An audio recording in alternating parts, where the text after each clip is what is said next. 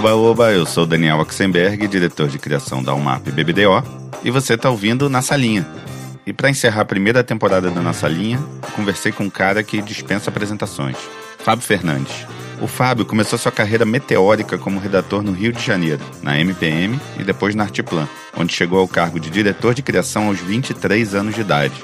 De lá, se mudou para São Paulo e entrou para a equipe da Young Rubicon, onde chegou como redator e saiu como vice-presidente de criação aos 27 anos. Por onde passou, Fábio elevou o nível do trabalho a outro patamar, criando campanhas de sucesso para marcas como Malte 90, Bona, Filco e Colgate. Até que em 1994, o Fábio vira F e abre a F Nasca, a agência que viraria a referência mundial de criatividade e reverência, além de inspiração para toda uma geração de publicitários, na qual me incluo, com trabalhos icônicos para a Skol, Brahma, Unimed, Claro e um monte de outros clientes. Um dos criativos mais brilhantes que nosso mercado já viu, vencedor de todos os prêmios e reconhecimentos que é possível ganhar nesse mercado, inclusive Agência do Ano em 2001 e Grand Prix de Filme em 2015 no Festival de Cannes, Fábio deixou o mercado esse ano, pelo menos temporariamente. É o que esperamos. Mas vamos deixar ele mesmo contar essa história. Antes disso, só para encerrar essa temporada, eu queria agradecer a todo mundo que ouviu, curtiu e mandou um monte de mensagens carinhosas durante todo esse ano. Fazer o Nessa Linha tem sido uma experiência incrível para mim eu fico muito feliz de saber o quanto tem ajudado as pessoas a se inspirar e se motivar.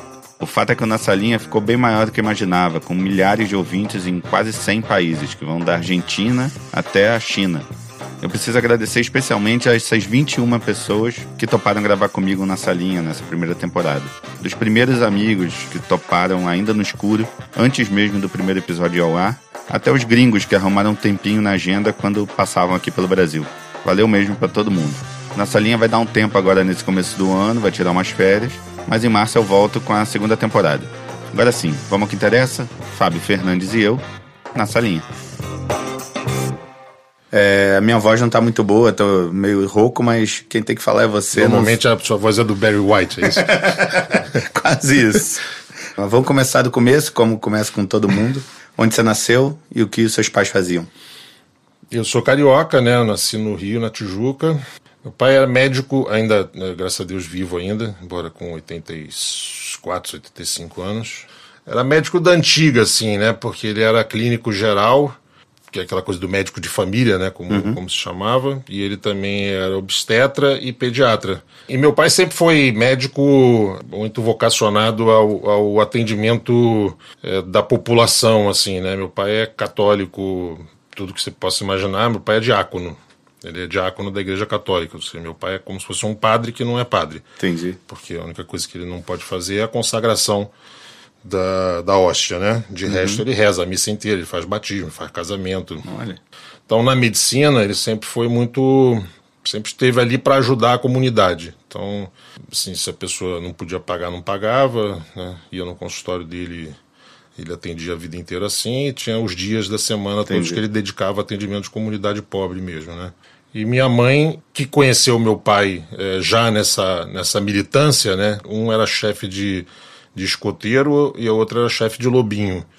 e assim, eles se conheceram numa igreja onde eles frequentavam e faziam esse trabalho com, com as crianças. Eu me lembro muito de contar a piada para ele, que era uma piada que o, o Juca Chaves que dizia, ele falava isso aqui é escoteiro, escoteiro é um monte de criança vestida de idiota, comandado por um idiota vestido de criança. Eu gostava de sacanear ele com essa piada. Depois se casaram, minha mãe sempre foi do lar, né? E estão lá, graças a Deus, os dois ainda velhinhos, mas estão ainda morando na mesma casa onde eu morei. E você tem irmãos? Tenho dois irmãos, um mais velho que mora no Rio e um mais novo que mora nos Estados Unidos é, desde sempre, tá? Sei lá, talvez vinte e poucos anos. E de onde veio o interesse em publicidade? Cara, eu sei lá, eu sempre adorei, é, sempre imaginei que propaganda fosse uma coisa onde eu pudesse é, realizar algumas coisas que eu curtia fazer. E eu gostava muito de escrever, eu gostava muito de atuar, eu gostava muito de cantar, eu gostava muito de compor né, música. Eu tive banda, uhum. era vocalista da banda, tocava guitarra. E eu acho que a propaganda, de alguma maneira, o cinema, né, que eu, que eu adorava. Mas, é, mas foram essas coisas que acabaram me levando para a propaganda. E eu, eu tinha zero referência do que era de verdade a propaganda e zero contato com qualquer pessoa que fizesse. Uh, a coisa mais próxima que eu tive na minha vida, infância, adolescência, da publicidade era um suposto amigo distante, longínquo, de uma tia minha que ela, eu sei lá, eu criança eu ouvia ela dizendo que ele teria sido o criador da gotinha da Shell, da ESSO, sei lá, nem sei que, que... Mas você fez faculdade de jornalismo. Não, daí eu estava na, na escola e eu tinha uma matéria dessas profissionalizantes, como se chamava, que se chamava propaganda, sei lá, publicidade propaganda. E um dia um cara, o que era um professor, por coincidência com o nome do meu futuro sócio, né, que viria a ser meu sócio, Ivan, esse cara, não tem nada a ver com o meu Ivan, mas esse cara perguntou para mim quando eu apresentei um trabalho X lá, ele falou, o que, que você quer ser é, no futuro? Eu falei, cara, eu quero fazer propaganda. Ele falou, pô, não tem a menor chance. Falei, assim, mas na lata. Eu falei, sério, cara? Ele falou, não, tu não sabe desenhar, pô. Eu falei, caramba, nunca ninguém falou uma verdade tão dura assim para mim, porque eu não sei desenhar nada. E, pô, só que eu não sabia que era um, uma condição, né? Eu fiquei mal demais, assim. Falei, falei, caramba, eu não posso fazer propaganda porque eu não sei desenhar. Então, quando eu fui fazer a faculdade, eu entrei na, na faculdade para fazer é, publicidade. Uhum. Inclusive o tal do edital da, daquele SES Gran Rio, que era né, o que existia no Rio de Janeiro, que era unificado, né, dos é. vestibulares e tal, ele falava da faculdade onde eu estudei, que era a PUC, né, lá do Rio, que ela oferecia o curso de jornalismo e o curso de publicidade e propaganda. Eu entrei para isso. E quando eu entrei mesmo na faculdade, os caras falaram: não, não tem publicidade, só tem jornalismo, porque a faculdade ela está voltada para o pensamento, para a abertura, não sei o que. A publicidade é uma coisa do sistema, o capitalismo, aquelas coisas e tal. Eu falei: velho, desculpa, o discurso seu, faça antes no edital, agora eu quero. E eu participei de uma comissão que ficou infernizando a reitoria, né, é, enfim, da faculdade durante pelo menos os primeiros seis meses em que eu estava lá. E eu não descansei enquanto não foi estabelecido na PUC do Rio o curso de Publicidade e Propaganda. e aí, quando foi chegando anos depois, né, a época da decisão que você fazia isso, no, sei lá, lá pelo sexto período, né, que você decidia de fato então para onde que você ia, o resto era o básico, todo mundo junto, né. E daí eu olhei para o lado, pô, todos os caras e as meninas mais legais, né, as pessoas que eu curtia mais, iam todos fazer jornalismo. Eu falei, ah, não, cara, vale mais na faculdade é relacionamento, né? Você tá com as pessoas que você curte e tal, fazer. Então eu segui com esse lado da turma, me formei em jornalismo e de fato voltei é, a estudar na própria PUC, mais um período pelo menos, acho que só um período para fazer publicidade. Só que aí, essa altura, eu já estava trabalhando. E aí, eu, em pouco tempo, aquilo foi ficando realmente totalmente sem sentido. E eu abandonei a, né, esse lado da propaganda, de me formar em propaganda. E eu tinha, quer dizer, um professor meu, por exemplo, da, do, né, da, da, faculdade de propaganda, quando eu voltei, era um redator que ficava na sala do lado minha, entendeu? Na MPM. Aí eu falei, ah, não, né? Eu converso com o cara lá, né? Não preciso na faculdade de noite para encontrar o cara. E como é que você entrou na MPM?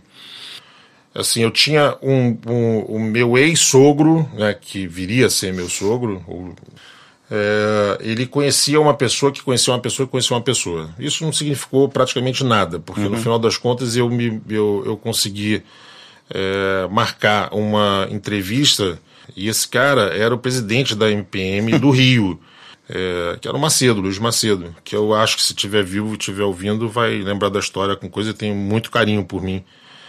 E o Macedo, ele. Eu tava com uma puta febre, e muita mesmo. E eu passei, tipo, sei lá, umas seis horas sentado na, na recepção da, da agência, da, da sala dele, né? E ele passava assim por mim, tipo, olhava pra secretária e falava, cara, isso é isso, o que esse cara tá fazendo aqui? Ele tentando, aí uma hora ele chegou a falar, ah, vou ver a obra ali, acho que eu não volto hoje. Eu falei, você embora. Eu falei, eu vou ficar aqui, cara, não quero nem saber. Eu trabalhava, né? Eu tinha trabalhado é, com 16 para 17 anos, eu, eu fiz uns freelancers na Block Editora. Sei. Daí, uh, de lá, eu conheci uma pessoa que, por, por acaso, depois eu vim a saber que, inclusive, tinha uma agência de propaganda e tal. Eu nunca tive nenhum relacionamento com ele, que era o Paulo Giovanni. Mas, enfim, eu estava entrevistando ele como radialista, ele era radialista da Rádio Globo.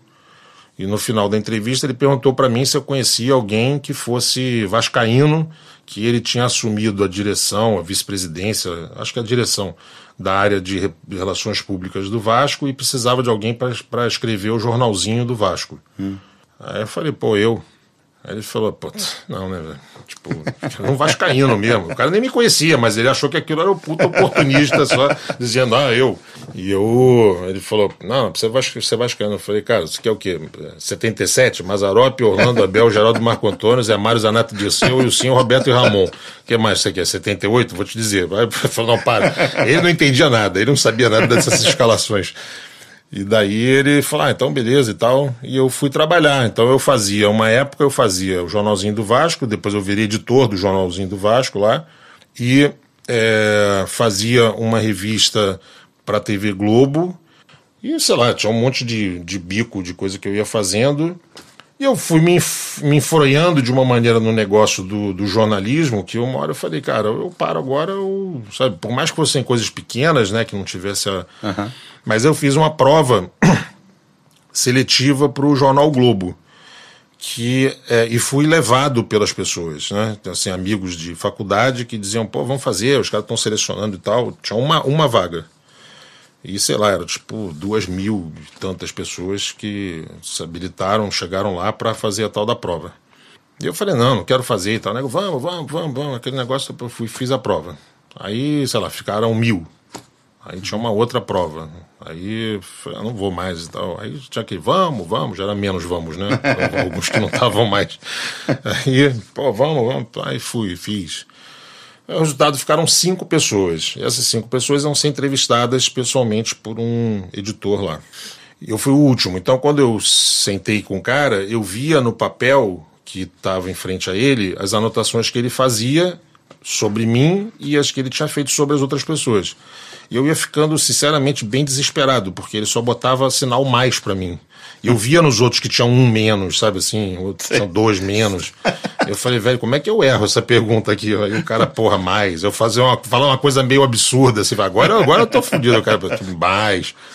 Aí, caraca, eu cheguei em casa, tinha tocado o telefone já dizendo que eu tinha sido escolhido e que eu começava no dia seguinte, quero me apresentar no dia seguinte. E aí eu fiquei mal pra caramba, porque é uma coisa que eu tava, tinha sido levado pela, pelas pessoas. Tinha uma pessoa, inclusive, que era ainda uma amiga minha da, da PUC mesmo, que estava entre esses cinco, a Cláudia Macedo. E passei o dia naquele negócio e lá para duas horas da manhã, eu tinha que, sei lá, tá lá às oito horas da manhã do dia seguinte. Eu liguei para o Fernando Ferreira, que era um editor do caderno, do segundo caderno do Globo e era professor nosso na, na, na faculdade. E eu liguei e falei, velho, preciso que você me aconselhe, o que, que eu faço, porque, sei, acho que não é isso que eu quero e tal. Ele falou, cara, ó, são duas da manhã, eu tô aqui com umas rotativas, né, rodando, barulho, uhum. cheiro de coisa, chegando matéria, quente, fria, não sei o quê, e eu acho que, porra, genial. Você gostaria de estar aqui? Eu falei, mas nada, nem um pouco, não tem nada excitante para mim nisso que você está me contando. Falou, cara, então eu vou te dar um conselho que eu acho que não se dá, mas assim, não aparece. Não é liga, não apare... porque o cara vai ficar muito puto com você. então, o processo de seleção começa com 2.500, que vai caindo, que vai não sei o que, é um negócio pessoal, assim. E eu sei que foi isso mesmo, porque justamente a Cláudia, que é essa menina que eu falei, foi a escolhida no meu lugar. Hum. E ela, no primeiro dia de trabalho dela, voltou, me telefonou e falou: Fábio, é o seguinte, o cara falou assim: você não trabalha em jornal no Rio de Janeiro, pelo menos. Que vai acabar com a sua vida, com a sua carreira. Não vai, você não vai conseguir pisar numa redação de jornal enquanto ele estiver vivo. Isso é ótimo. Eu falei, pô, então legal, né? Agora eu sou obrigado a ir pela porta da direita mesmo. Né? A outra está fechada. Então, quando eu fui fazer propaganda, ou tentar propaganda, era uma coisa que eu falei, pô, é, o, é a minha hora, entendeu? Eu não quero mais mesmo jornalismo, está decidido que esse negócio ficou para trás. E eu preciso fazer isso porque é o que eu gosto de fazer. E quando eu sentei com o Macedo, finalmente ele resolveu me chamar. Eu mostrei uns trabalhos que eu tinha, coisas que eu fazia para mim mesmo, coisas que eu refazia de anúncios, né, que eu via em revista e tal. Uhum. E eu me lembro que ele puxou um negócio que ele, ele olhou e falou assim, com uma cara de desdém assim, ele falou assim: Putz, você gosta disso aqui? Eu falei, cara, é o que eu mais gosto. Se você não gostou, pode parar de olhar, porque o resto é muito pior. Ele falou, é muito bom isso. É. O cara tava dando uma blefada assim. Ele falou: Você conhece alguém aqui? Cara, falei, cara, tem um professor meu da faculdade que, que trabalha aqui, mas eu não sei nem se ele me conhece, entendeu? Ele falou, quem é? O Liber Mateucci, que era um redator, um, talvez o mais proeminente da, da MPM naquela época. Hum. Aí ele falou, ah, então espera lá fora. Aí daqui a pouco passou o Liber na minha frente, entrou na sala do Macedo, conversou uns 10 minutos lá, voltou. Falou, e aí, cara, tudo bem e tal? Falei, tudo. Falou, ah, cara, não sei o que, que você fez, mas o cara tá encantado com você. E assim, nem fala para ninguém, porque tem uma fila gigante de neguinho querendo entrar aqui para estagiar e o cara mandou te passar na frente. E... Aí pronto, comecei a fazer estágio. O Toninho Lima, que ainda trabalha né, em propaganda, Sim e ele foi o primeiro redator com quem eu fiz estágio. Era ele e o Adair Rampazzo, que era um diretor de arte também de São Paulo. Tinha muita gente de São Paulo na MPM do Rio naquela, naquela época. E o Toninho, ele abriu, uh, não na minha frente, porque na verdade eu ficava nas costas dele, né? Mas eu vi quando ele abriu um olerite. E eu olhei aquele negócio e falei, porra, meu. Aí ele fechou assim e falou: Pô, que você tá olhando aí, ô estagiário? Porra, cara metido. Eu falei, não, pô, agora que eu vi, cara, desculpa, mas tu ganha só isso. falei ele. falou, pô, tu é prepotente pra cacete, meu. Tu acha o quê? Isso aqui é 15 dias, é 30%. A gente recebe 70 e 30, mas tu é metido pra. Eu falei, porra, graças a Deus, porque eu pensei, pô, vou me esforçar pra caramba pra ganhar isso daí, não tô afim. Vou ter que voltar pro moleque, Globo, porra, puta moleque metido e tal. Então eu sempre fui meio assim, assim, eu tinha decisão, assim, do que eu ia do que eu ia fazer, do que eu ia conseguir. Eu era maluco, na verdade, né? e quando eu comecei lá, eu já contei essa história um monte de vezes, mas é a mais pura verdade. Eu não tinha, não tinha, cara, não tinha um centavo. Então eu saía de casa, eu levava um Tupperware com duas fatias de presunto. E na hora do almoço eu ia na padaria que tinha na esquina da Dona Mariana, comprava dois pães, pedia para o cara cortar os pães, eu voltava para a agência, botava uma fatia em cada um daqueles pães, subia na altura do terceiro andar, que era o atendimento, que tinha uma maquininha que você batia de um lado para o outro e caía um pozinho de mate, e eu fazia dois copinhos de mate, um para cada sanduíche. Eu voltava para a sala, onde eu estagiava, e, e, ficava lendo anuário, anuário inglês, anuário americano, D&D, One Show, aquela porra toda. E quando os caras saíam para almoçar, né, os caras, óbvio, que saíam para almoçar, né, e eu aproveitava esse tempo para estudar muito mais aquilo dali e criar referência. Eu acho que a primeira coisa que eu, que eu consegui fazer, por sorte, foi que muito rápido eu aprendi o que era bom e o que era ruim. Demorei mais, evidentemente, para fazer bom. Tanto que era muito comum, é, de novo, do, do, do Tuninho, que me chamava com toda a razão de prepotente, é, era muito comum. Ele falava: Caraca, velho, tu acha que tu é quem? Que ele fazia uma coisa, eu falava: Cara, desculpa, isso é ruim. e ele ficava puto, mas era verdade, ele sabia que era ruim. Tanto que o Adeir também falou uma frase bem do caralho, assim, que eu guardei pro resto da vida. As pessoas mais próximas, eu repeti essa frase muitas vezes. Ele falou: olha, estagiário, vou te dar um conselho. Cuidado para tu não virar diretor de criação antes de fazer um bom anúncio. Isso é uma puta, um é. puta conselho. E como é que veio a proposta da Artplan? Cara, o Nizam era redator da Artplan e ele veio para São Paulo para trabalhar com o Washington na DPZ. Uhum. E aí ficou aquele, aquela vaga de redator na, na, na Artplan. Tinha um cara uh, que trabalhava como, como redator também na Artplan, chamava Pedro Feia. E ele uh, começou a me paquerar, ele não era o diretor de criação, mas ele começou a me paquerar.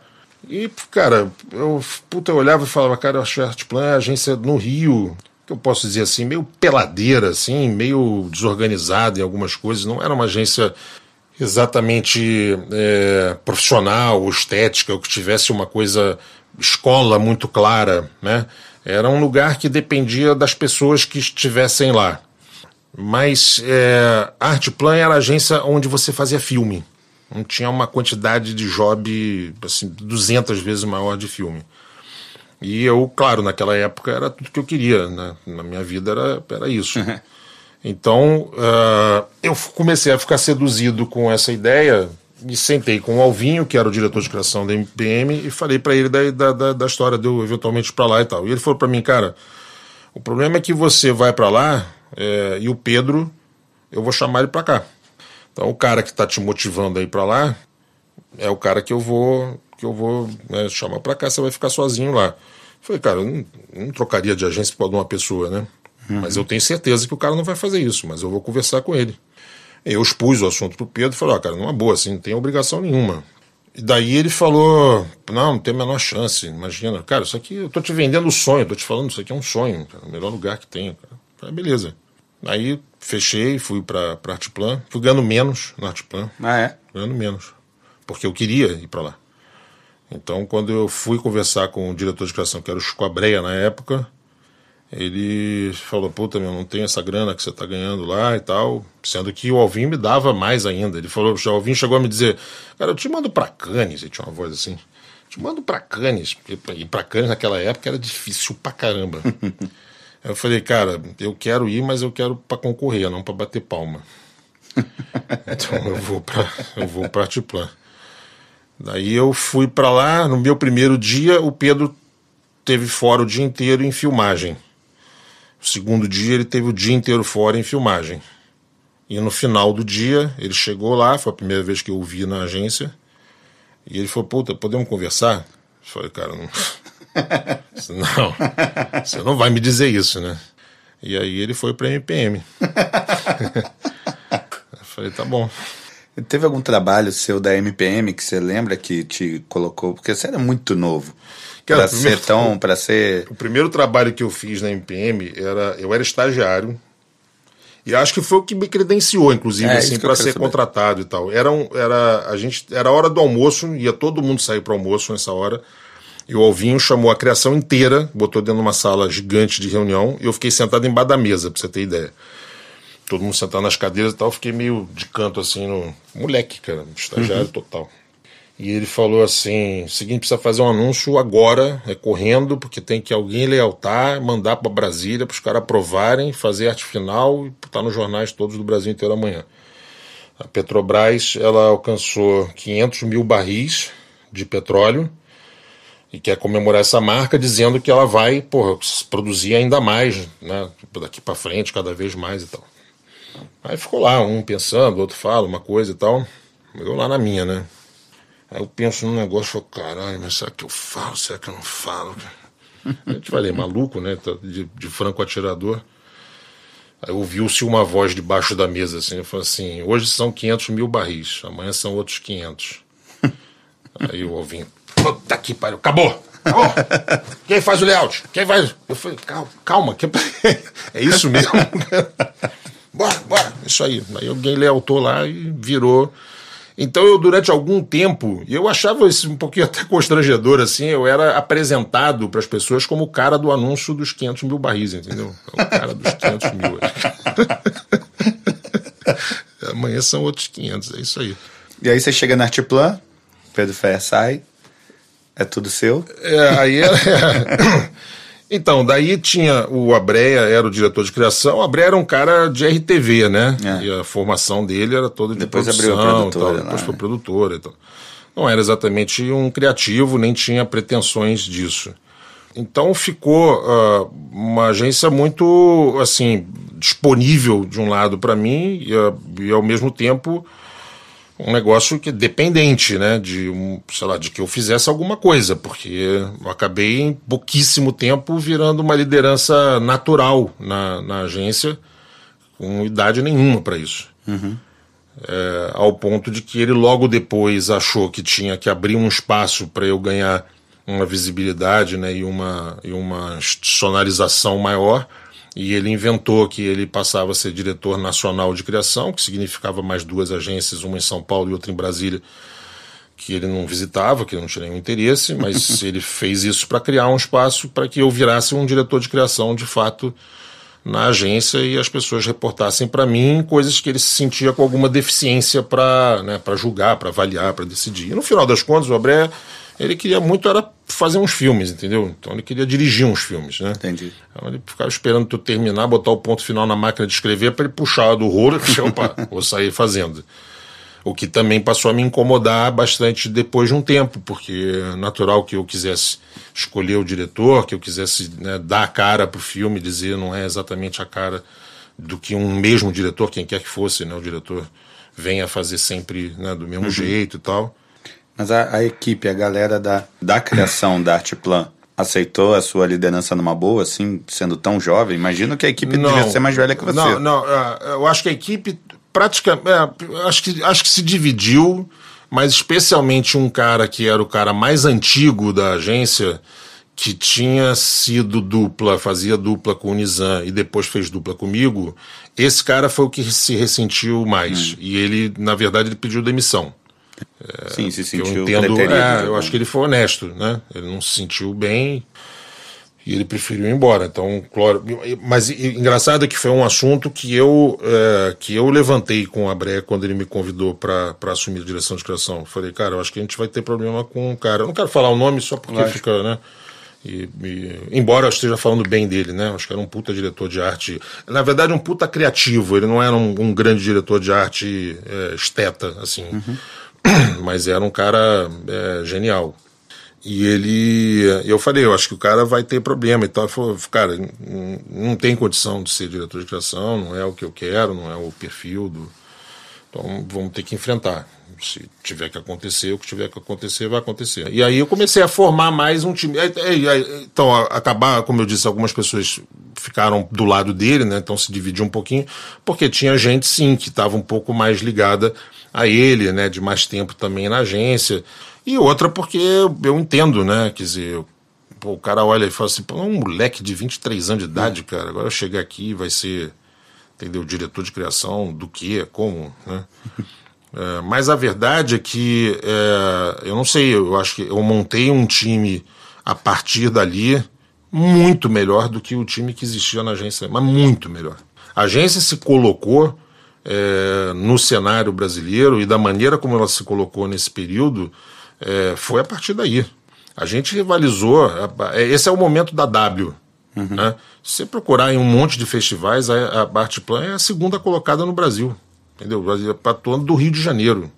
E você tinha uma, uma visão, assim, porque pela primeira vez você tem uma agência na mão para botar no trilho que você imagina que a criação publicitária deve caminhar, os próximos passos, o futuro. Uhum. Você tinha essa visão de, cara, vamos por aqui que aqui é o ouro. É, então, eu me inspirava muito nos modelos das agências que eu admirava mais, né? Uhum. Então, no Brasil, sem dúvida nenhuma, naquela época era a W, né? acho que não era nem da Brasil. Claro, a, a DPZ, né, pela, né, por toda a história e tal. E olhando para fora, né, no, no, mundo inteiro, né, eu sempre achei que a Artplan ela tinha o um perfil para ser uma agência que fosse tipo uma Goodby, né? Acho que a gente consegue ser uma agência local, fora uhum. uma Fallon, né? Daquela época também, né? A gente tá fora um pouco do circuito, né? É uhum. É Minneapolis, é, né? Não é Nova York, é. não é então, Rio de Janeiro, eu achava muito isso também. Eu, aliás, eu falei muito sobre isso, não só naquela época, como depois, que o Rio ele tinha que encontrar essa característica para ele se diferenciar efetivamente da, do mercado de São Paulo, que era um mercado que estava muito próximo das grandes indústrias, né, dos grandes anunciantes de grande indústria. Uhum. Se eu quiser competir do Rio de Janeiro com o mesmo formato de trabalho, o mesmo perfil, eu vou ficar lá no final da fila, né? E para mim era sempre a coisa do bom humor, né? Eu achava que era isso a cara do Rio, entendeu? É, e, e, nada a ver com o Rio, porque eu também acho isso, acho que tem uma coisa muito errada, que é essa coisa que é auto-indulgente, assim, que é autorreferente sobre o Rio de Janeiro. Não é eu vou fazer para toda a marca um pão de açúcar, eu vou fazer para toda a marca o sorriso do carioca na orla do, né, sabe, uhum. varrendo a avenida depois do desfile de carro. Não é isso que eu tô falando. Mas a característica do trabalho, né, que seja um trabalho que você, porra, olhasse e falasse assim, caraca, meu, é muito diferente, cara, a leveza, o jeito e a Artplan teve, né, durante, durante um bom tempo, né. Então, é, você vê até é, Cerveja, Malte 90, né, que eu fiz um filme dos, dos soldados, que tem um sargento que vai para um lado e os soldados vão todos para o outro, né? Uhum. É, tem uma irreverência, tem uma coisa que, é, que era diferente, que era um jeito de fazer muito específico do profissional carioca orientado para essa, né, essa direção, né? É, eu ia falar dos, de alguns trabalhos da, da Malte 90, esse é o principal. Mas tem um outro filme que eu dei uma pesquisada antes da gente começar essa conversa, que eu, achei sensacional, e inimaginável hoje em dia. Ah, qual é? Do Café Canaã. É, então, eu logo penso nele quando a gente fala desse jeito carioca e irreverente. É. Esse, esse, essa história. Conta, é, conta é, a sinopse para quem não conhece e então, conta como você conseguiu aprovar essa campanha. Então, eu, eu, eu vou começar então pelo, pelo roteiro, né? Tinha um velhinho que vem na rua com uma pastinha e ele fica agarradinho na pasta assim, no, trazendo contra o peito, e ele sobe as escadas ou elevador do prédio, toca a campainha e a velhinha abre a porta com o ferrolho ainda fechado e ele abre assim, ela abre, vê pela frestinha, e ela fala assim: trouxe o pó? E o velhinho fala: uhum.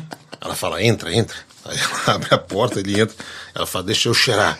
Aí ele mete um colherão assim, aí que você vê que é um café, bota na altura do nariz dela, ela chega e fala: hum, esse é do bom. Aí entra um locutor e fala assim: café Canaã, pó, da melhor qualidade. Ainda tem a fungada. É, tem essa fungada. Então o slogan era esse, era pó da melhor qualidade. E daí, Como conseguia então, o Aí era um cliente que ficava no meio da Avenida Brasil do Rio de Janeiro, né, aquela uhum. zona é, industrial, um calor de 190 graus na fábrica do, do, do, do Café Canaã. E tinha lá uh, um português, que deve, depois seriam dois nessa reunião, mas um uh, que era o que ficava se ceroneando, e eu via ele muito nervoso porque é, o Miranda não tinha chegado. O Miranda não chegou, o Miranda não chegou. Então vamos inverter a ordem e vamos fazer então o contrário. Vamos primeiro fazer a visitação à fábrica e depois vemos a campanha. E a gente saiu pela fábrica, imagina, a fábrica de torrefação de café, com aquele teto de amianto, 180 graus, perto de Bangu. Velho, eu queria morrer naquele negócio. E aí eu vi que ia ser muito longa a visita quando a gente saiu no corredor e ele falou assim: bem, este é o corredor. Aí ele falou banheiro masculino, banheiro feminino. E aqui é o nosso CPD. E ele deu uma risadinha porque era um computadorzinho assim. Aí eu falei, ó, cara, eu tô meio atrasado e tal. E, pô, não dá pra gente. É, bom, então, então, então vamos, vamos. Ele suava pra caramba. Eu sentei na sala, contei a campanha. Beleza. Aí Tá bem, tá bem, tá bem. Desci, fui entregar os documentos, pegar os documentos de volta, falei pro Caio, que era o diretor de atendimento, falei, semana que vem a gente volta e explica para ele a campanha. Aí o Caio falou, pá, preconceituoso, como assim? Só porque o cara é português. Eu falei, velho, desculpa, eu sou descendente de português, cara.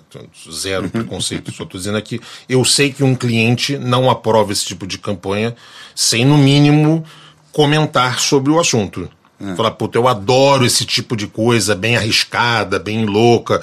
Ou será que você não acha que teríamos algum problema e tal? Não, acho que não, tá beleza. Alguma coisa. Não dá pro cara falar, ah, tá bom, tá bem. Tá? Como se eu estivesse dizendo, aproveite só até sábado, sabe?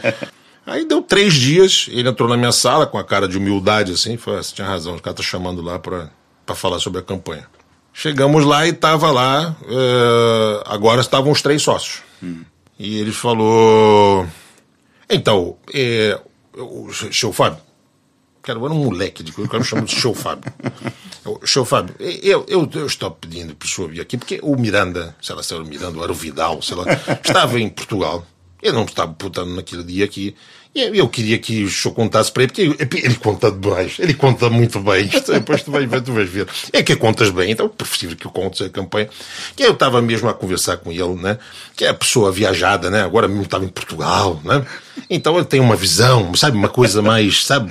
A cabeça. E ele me perguntou então, será que esse, esse negócio não tem algum problema assim que parecia um sabe assim, pode parecer, tal, sabe assim, parecer, eu falei, cocaína, exatamente, falei, mas é de propósito, ah, é de propósito, ah, é de, pro, é, é de propósito, ó, Vidal, é de propósito, não, então, então, então está bem, não, entendeu, porque nós precisamos, podia ser, não, então é de, pro, não, é de propósito, então está tudo bem, então está bem. E é assim que foi aprovada a campanha. É, não é um negócio que acontece não. muito comumente. Agora fez um puta sucesso, cara. e aí, é, em que momento que você começou a pensar em ir para São Paulo? Ah, cara, é assim, eu, eu olhava e achava que precisava acontecer, porque eu estava, de fato, é, com sonhos maiores para o negócio, achava que no Rio eu estava mais ou menos batendo no teto. Por outro lado, eu tinha recém me separado do meu primeiro casamento, é, sair do Rio ia ser doloroso para mim, mas eu realmente fiquei sem, sem saída. Eu tive um, um, desentendimento bastante forte na agência com a direção da agência logo que eu voltei de uma viagem de Cannes. Por sinal, a gente já ganhou, sei lá, quantos leões nesse, nessa, nessa vez. Tinha sido prometido um aumento para as pessoas todas e era uma época de inflação altíssima. E eu tinha deixado combinado com né, essa pessoa que ia ter esse aumento para essas pessoas. Quando eu voltei, estava todo mundo cabisbaixo, triste. Imagina uma inflação de 40%, 50%, ah. o cara não tem o aumento prometido de seis meses. E daí eu fui conversar e o cara falou: ah, não dá, não rolou, tá difícil pra caramba, mas o seu tá garantido. Eu falei: bom, bicho, desculpa, mas acho que você tá me mandando embora. Porque você conhece o meu caráter, você sabe que eu jamais faria isso na minha vida. E assim eu fui embora, em uma manhã. Eu estava lá quatro anos e meio. Você já tinha proposta, não? Não, nada, sem nada, absolutamente nada. Tanto que eu levei mais uns três meses, talvez, para me colocar. Aí eu tive algumas propostas do próprio Rio, mas sempre com a dificuldade que aquilo estava começando a se transformar para me reter lá, para eu ficar lá. E aí eu vi logo que não ia rolar mais no, no, no Rio. Daí o Washington na época ele tinha terminado o tinha comprado a agência aos suíços, a GGK, é, e virado o W Brasil, e ele me convidou para a gente conversar sobre a abertura de uma nova GGK que ele tinha ficado devendo na, nesse contrato que ele tinha feito com os suíços e chegamos ambos à conclusão de que era roubada, que não ia, que não ia rolar. Chegou a sair anunciado em algum lugar, bem mensagem, coisa do gênero FGGK e tal, como coisa ah, é? que eu acho que não. A gente sentou, um dia estava almoçando num restaurante onde passou a Cristina Carvalho Pinto, que à época tinha acabado de assumir a Yang. Ela veio na mesa para cumprimentar e fez uma cara de é, pena, né? Que não dá para eu falar nada. E eu falei para não, pode falar, na boa. Eu falei, não, mas vocês aí, tipo, não estão namorando? Eu falei, não, tá, tá encerrado o nosso relacionamento. e aí ela me ligou e convidou para eu ir para Yang. E eu aceitei. O Celso estava lá na época, eu me dava muito bem com o Celso. Celso é, Luduca. É, não conhecia o Nelson Porto, que era o, o, braço direito dela de muitos anos, né, vindo da CBBA e outros lugares onde ela tinha trabalhado, e era o vice-presidente.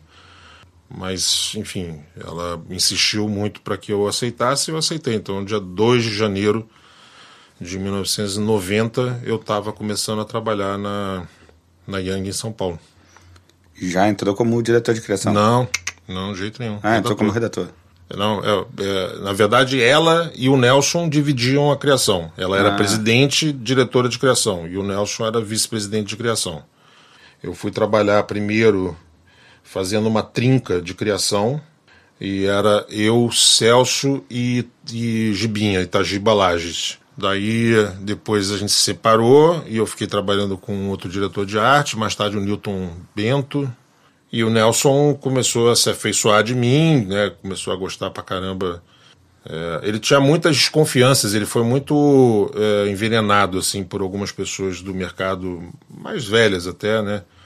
Ele fala, puta, meu, você tá maluco, cara, botar esse cara, esse cara vai te comer, cara. Então eu senti ele um pouco refratário no início, muito mais, inclusive, à vontade ou se sentindo seguro com o Celso do que comigo. E eu comecei a pô, sentir isso e eu fui ganhando ele na base de mostrar né, trabalho e boa vontade. Então a coisa mais comum era eu sair, sei lá, tipo, oito e meia, nove horas da noite eu tava indo embora, passava na sala dele e tava lá. Uhum. Aí eu batia lá no vidro assim. Falei, o que você tá fazendo? Não, não, nada, tô fazendo um negócio de colgate aqui e tal. Falei, fala aí o que, que é, pô, vamos fazer junto. Ah, não, uma história assim. Aí contava o briefing, eu ficava lá 10 minutos, eu sempre fui muito rápido, cara. Aí contava um briefing lá, uns 10 minutos eu contava alguma coisa e falava, pô, do caralho isso. Aí ele começou a se divertir, entendeu? Ele que já era uma pessoa com um pouco mais de idade, né? Por favor, não estou ofendendo o Nelson, meu amigo, muito meu amigo uhum. até hoje, né? Mas é, acho que ele teve um período que ele teve, assim, uma profissão mais do que um tesão, né? Entendi. E eu acho que ele foi se motivando muito com isso, então já era uma coisa quase, sabe assim, dos dois querem se pegar o tempo todo. Sim. Ah, puta, vem pra cá, vem pra minha sala, vamos não sei o quê. Tudo ele achava divertido fazer comigo. Eu falava bobagem pra caramba, né? Cagava de rir, falava um monte de merda. Aí a gente começou a ter uma amizade pessoal. É A gente foi ficando muito próximo, assim. É, e foi também a razão porque eu acabei saindo da agência. Porque eles. É, existia um movimento da Yang de fora para eu assumir a agência. E a Cristina ser deslocada para a América Latina. E eu virar CEO da agência. Uhum.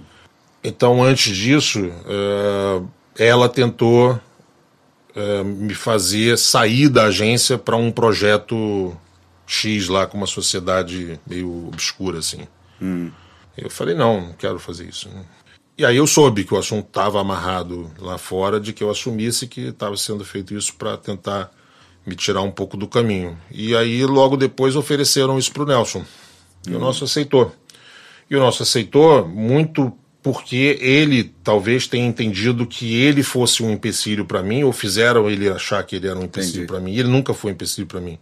O meu problema na agência nunca foi ele, sempre foi é, em cima dele. Uma questão de relacionamento, de falta de admiração profissional, que eu não tinha nenhuma. Uhum. Mas eu ficaria com ele. E eu conheço o Nelson o suficiente né, para saber também que ele não, ele não acharia nem um pouco problemático eu sair debaixo dele para virar presidente da agência, entendeu? Uhum. Uma questão de geração, de idade, de objetivo de vida.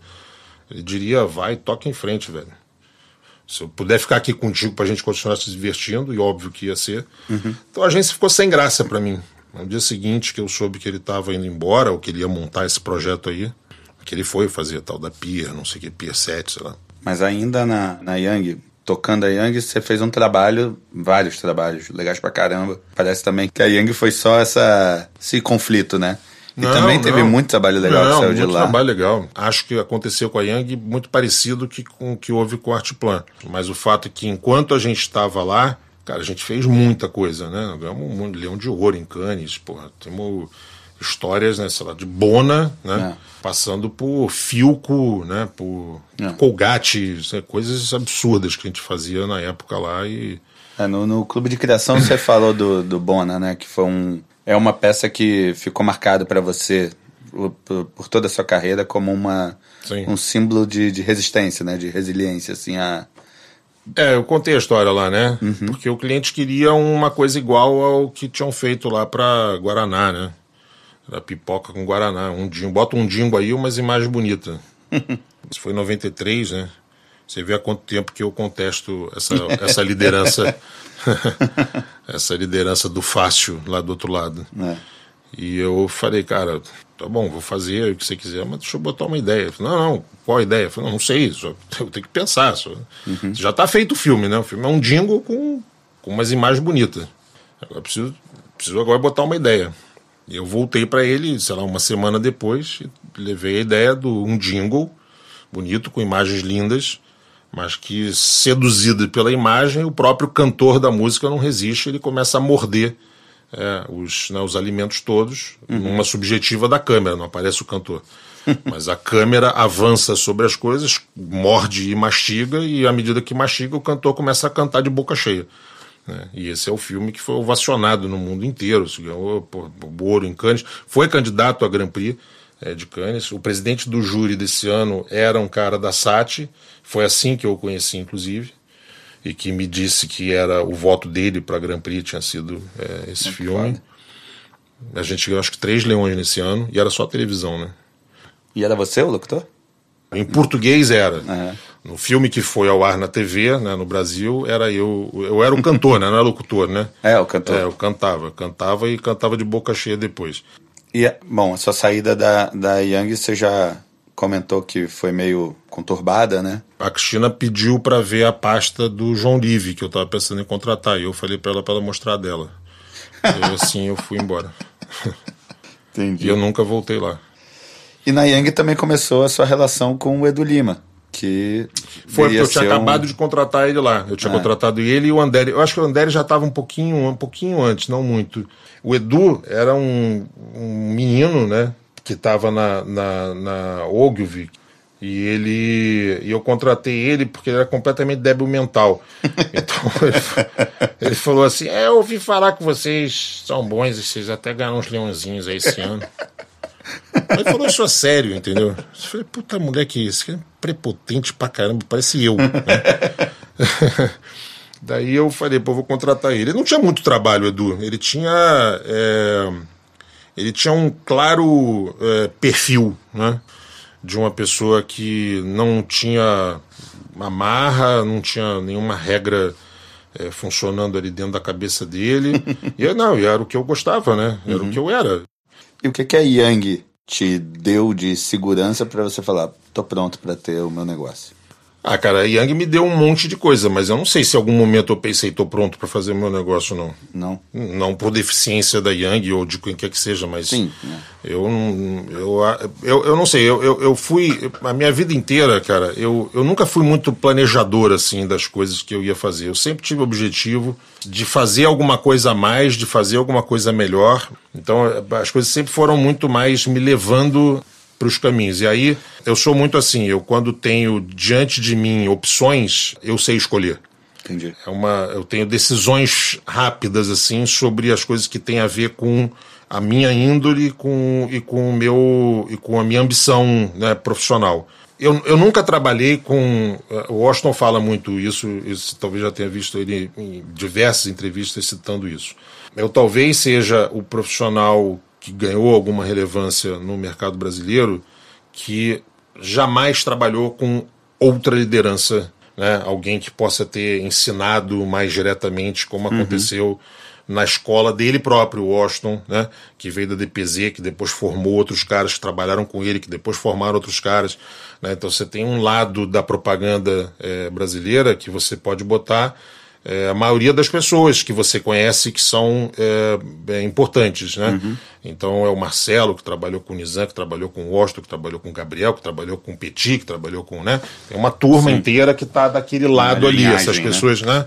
É óbvio que eu me inspirei nessas mesmas pessoas e em outras pessoas, né? Eu aprendi com várias dessas pessoas, mas eu nunca tive do meu lado, como eu te falei, quer dizer, e depois, pronto, também já minha vida já virou, depois disso é finástica. Então, quando eu saí da Yang, é, ainda por cima, eu não era um cara das panelas, e aí no melhor sentido até, não era o cara, entendeu, que era do grupo daquelas pessoas. Todo mundo me conhecia, mas tinha, sei lá, dúvidas, talvez, porque eu nunca tinha estado comigo assim. Entendi. É, talvez o Marcelo fosse a pessoa mais próxima desses caras, né?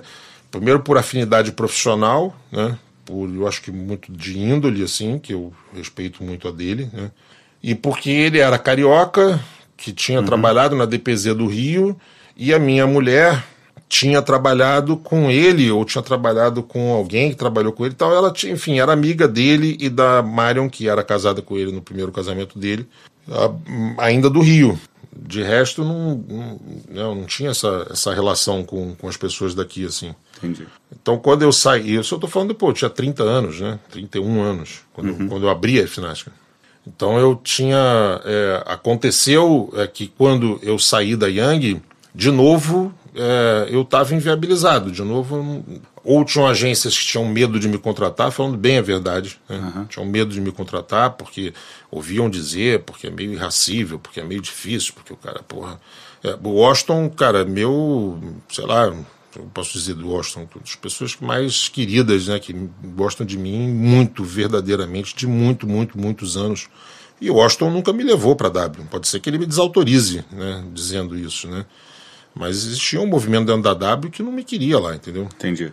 E porque é óbvio, né? Quer dizer, eu tenho a, a, fama, graças a Deus, ela nunca foi é, mesmo, pode ter acontecido, né? Um caso específico, ah, o cara é mau caráter. N nunca, graças a Deus não é isso. Uhum. Mas é uma fama assim, o cara vem, porra, o cara é um trator, o cara chega e quer fazer pra caralho, entendeu? Expõe coisa porque vem. Eu tive problemas com pessoas com que, que né, trabalharam comigo que diziam, é, eu não quero citar de novo, né, mas porra, caramba, a gente senta, começa a conversar, em 10 minutos o cara tá fazendo um negócio, aí o cara já tá rindo pra caralho, tá dizendo que é do caralho, tem uma pessoa que já passou, aí ouviu aquilo, fala, puta que pariu, do cara pra não dar nem tempo de pensar, e o diretor de criação nosso falou assim, cara, eu quero dois desses. Vai chorar tuas pitangas onde você quiser, cara. Eu quero dois desse cara. Modéstia à parte, assim, é muito divertido trabalhar comigo é, é, pelas piadas que eu conto, pelas histórias que eu conto e pela abertura que eu dou para as pessoas. Uhum. Mas eu sou absolutamente focado. Eu quero fazer esse negócio e esse negócio ser foda. Agora eu vou ficar dando volta, pirueta, no meio do assunto eu vou contar uma piada que o cara vai falar, caralho. Aí vai juntar um monte de gente, fica em roda, eu contando história. O cara, ah, e aquela do não sei o que, contra Rio, Rio pra cacete. Bom, negado, é assim, então agora pensei num negócio que. Entendeu? O cara, caralho, ele tá trabalhando, né? é, então, é, às vezes incomoda isso, entendeu? Em alguns lugares o cara fala, não, eu quero ir embora, entendeu? Sete e meia eu acho que, é, de novo, esse assunto né, que eu falei, eu como, eu como é, realmente tenho muita facilidade de começar, é, eu, eu, eu, eu, jogo tudo que é informação e, e não luto contra o briefing depois que ele está definido, depois que eu já lutei muito. Na verdade, eu luto muito contra o briefing, né? Mas uma vez que ele está definido, é, eu respeito ele como uma bíblia, assim. Então ele entra e fala assim, eu quando aceito um briefing eu me convenço dele totalmente e não aceito enganar sobre o briefing. Entendi. Entendeu? Não é uma coisa, bom, então vamos fazer um negócio todo verde, mas no final bota um rosa lá, porque a gente já combinou que ia ser rosa. Só no finalzinho pisca um rosa assim, fala, ah, tá aí o rosa. Entendeu? Não é. O assunto vai ser rosa.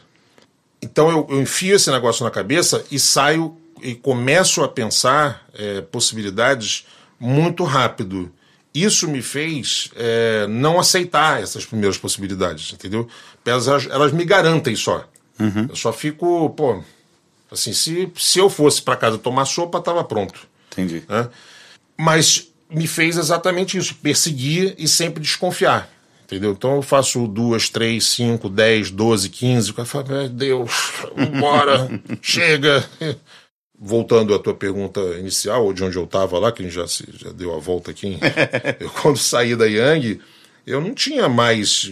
É, cara, eu tive um monte de proposta, né? Eu tenho que ser justo. Uhum. Tive um monte de proposta, mas elas já não se encaixavam para mim, já não era mais o que eu queria, ou as agências não eram as melhores, as melhores mesmo acabaram não me chamando, entendeu? Uhum. É. E eu acho também normal, porque de repente o cara fala assim, cara, na UMAP, o cara fala, pô, mas qual é o tamanho desse cara aqui, entendeu? Ele já chegou, não. agora tem que se virar. Minha agência é minha agência, não é a dele, né? Uhum. Então foi surgindo a coisa é, como obrigatória que eu, que eu aceitasse alguma coisa para para comandar uma agência, né? E acabou surgindo a ideia de montar uma agência ah. com um grupo que não tinha agência no Brasil ainda. Entendi. Você tinha passado por três agências bem sólidas, né? Cada uma de uma maneira. O que que você tirou de, de aprendizado de cada uma, assim, de erros que você via nessas agências que você falou? Na minha agência isso não vai acontecer. E acertos que você viu nessa agência e falou, não, na minha agência eu quero repetir isso. Acho que bastante coisa nos dois, nos dois lados, né? Mas uh, eu diria, por exemplo, da minha experiência última né, na, na Yang, uma das coisas que virou um mantra para mim era que eu nunca ia fazer uma agência multinacional com cara de multinacional e com dependência é, de decisão fora do Brasil. Uhum. Essa era a minha condição e o meu exemplo era um buraco que tinha no tapete da Yang e que não saía de lá nunca porque alguém tinha que aprovar. Lá em não sei onde. Lá em Cupertino, sei lá. Cara, não é possível, meu. todo dia tu passa nesse buraco aqui, o cliente passa e não pode vir alguém trocar esse raio desse carpete. Cara, eu pago essa bosta, pelo amor de Deus. E qual foi a primeira vitória da FNASCA que você falou, puta, agora vai? Mas quando a gente ganhou Filco, eu tive uma, assim, uma segurança, porque a gente ganhou logo de largada alguns clientes, mas eram clientes interessantes criativamente, principalmente, mas que não significavam muito financeiramente. Tinha um que era uma, uma aposta, assim, que, que de fato deu no primeiro ano um dinheiro que era um cliente que naquela época estava acontecendo, que era aquele Stereo 900, né, uhum. né, sabe, de signo, de horóscopo, de não sei o que, de coisas é. assim. E a Filco era o cliente sólido e que tinha um significado muito grande para mim, porque era um, né, uma grande marca e que estava na agência onde eu estava, que tinha feito um trabalho muito relevante criativamente, que teve muito a ver com a minha, a minha trajetória profissional. Logo depois veio a Ceval, e que também tinha esse significado. Era o fabricante de bona, né, de aldeia, de uhum. soia. Uhum. Aí depois, é, mas essas também, uma, uma vez conquistadas, é, eu tinha uma intimidade com eles, né, com essas contas, que também fazia logo você ir para a próxima etapa e falar: peraí, mas agora eu preciso mostrar que eu posso conquistar clientes que nunca me viram antes. Uhum. Né? E aí foi o Banco Nacional. Uhum. É, que foi um que era um anunciante gigante e que, sei lá, foi pré-finástica numa concorrência contra as maiores mais importantes agências daquela época. E a gente ganhou com, sei lá, 10 meses de vida. Uhum. É, e depois disso, evidentemente, escola. E o Desce Redondo foi concorrência? Foi criado para Não, não. Na concorrência eu fiz outra coisa, a gente fez outra coisa. A gente começou a trabalhar em 96, dezembro, novembro, dezembro. E eu acho que em agosto ou setembro de 97 foi quando a gente lançou o Desce Redondo. Hum. Então foi um pouco menos de um ano depois. E o, o, o, processo de criação do Desce Redondo, ele foi. Você levou o Desce Redondo como é isso que a gente tem que fazer ou tinha não, algumas opções? Eu pense, não, eu pensei um no Desce Redondo. Redondo numa reunião com o cliente. E eles estavam é, insistentemente. É aquilo que eu falei, cara. Você, você é, é, fecha o cerco e sobram poucas opções. É, Para mim, sempre é mais fácil tomar a decisão e ir por uma então é assim, ah, pô, mas não era legal se ele tivesse um gesto igual tinha número um, igual hum. tem, né? Naquela época tava ainda, né? Igual tem a número um. Cara, um gesto, puta coisa cafona, né? Um negócio velho pra caramba. Aí, ao mesmo tempo, a gente está vendo uma coisa que mostrava que.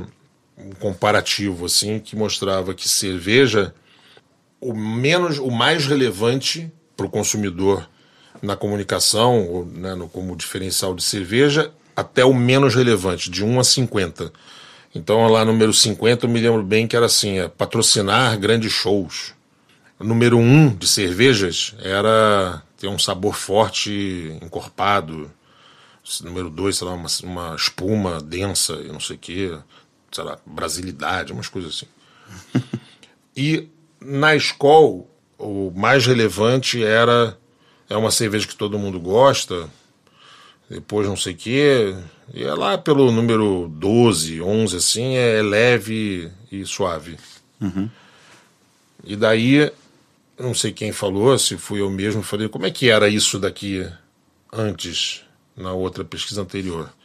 Ah, isso era um item que estava lá embaixo e tem crescido. Hum. Põe no mundo, as cervejas estão ficando cada vez mais leves. Era um fenômeno que estava diferente do de hoje, né? Uhum.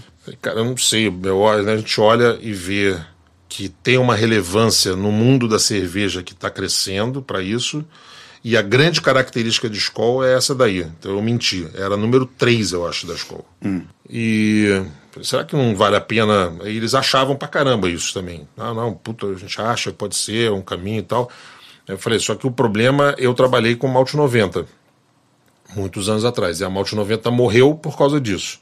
A questão do machismo, da masculinidade, né? Cerveja era ovo colorido e barriga no balcão, né? Naquela época. Mas na época da escola ainda era muito. Imagina, pô, tô falando 97, né? Sim. né? Então, cara, eu falei, você diz que a cerveja é leve, ela vai virar cerveja de gay, que é uma coisa negativa para esse público que a gente tem, uhum. é, tem aí. Então não pode dizer que é leve de jeito nenhum. Eu juntei uma coisa e eu comecei a fazer no ar, assim, falando sozinho. Juntei a coisa do gesto, que tinham falado antes com esse assunto, e eu ficava fazendo um círculo no ar, assim, como se eu tivesse maluco, assim, como se estivesse rodando em volta da cabeça, eu fazia isso aqui. E eu pensava assim, outra.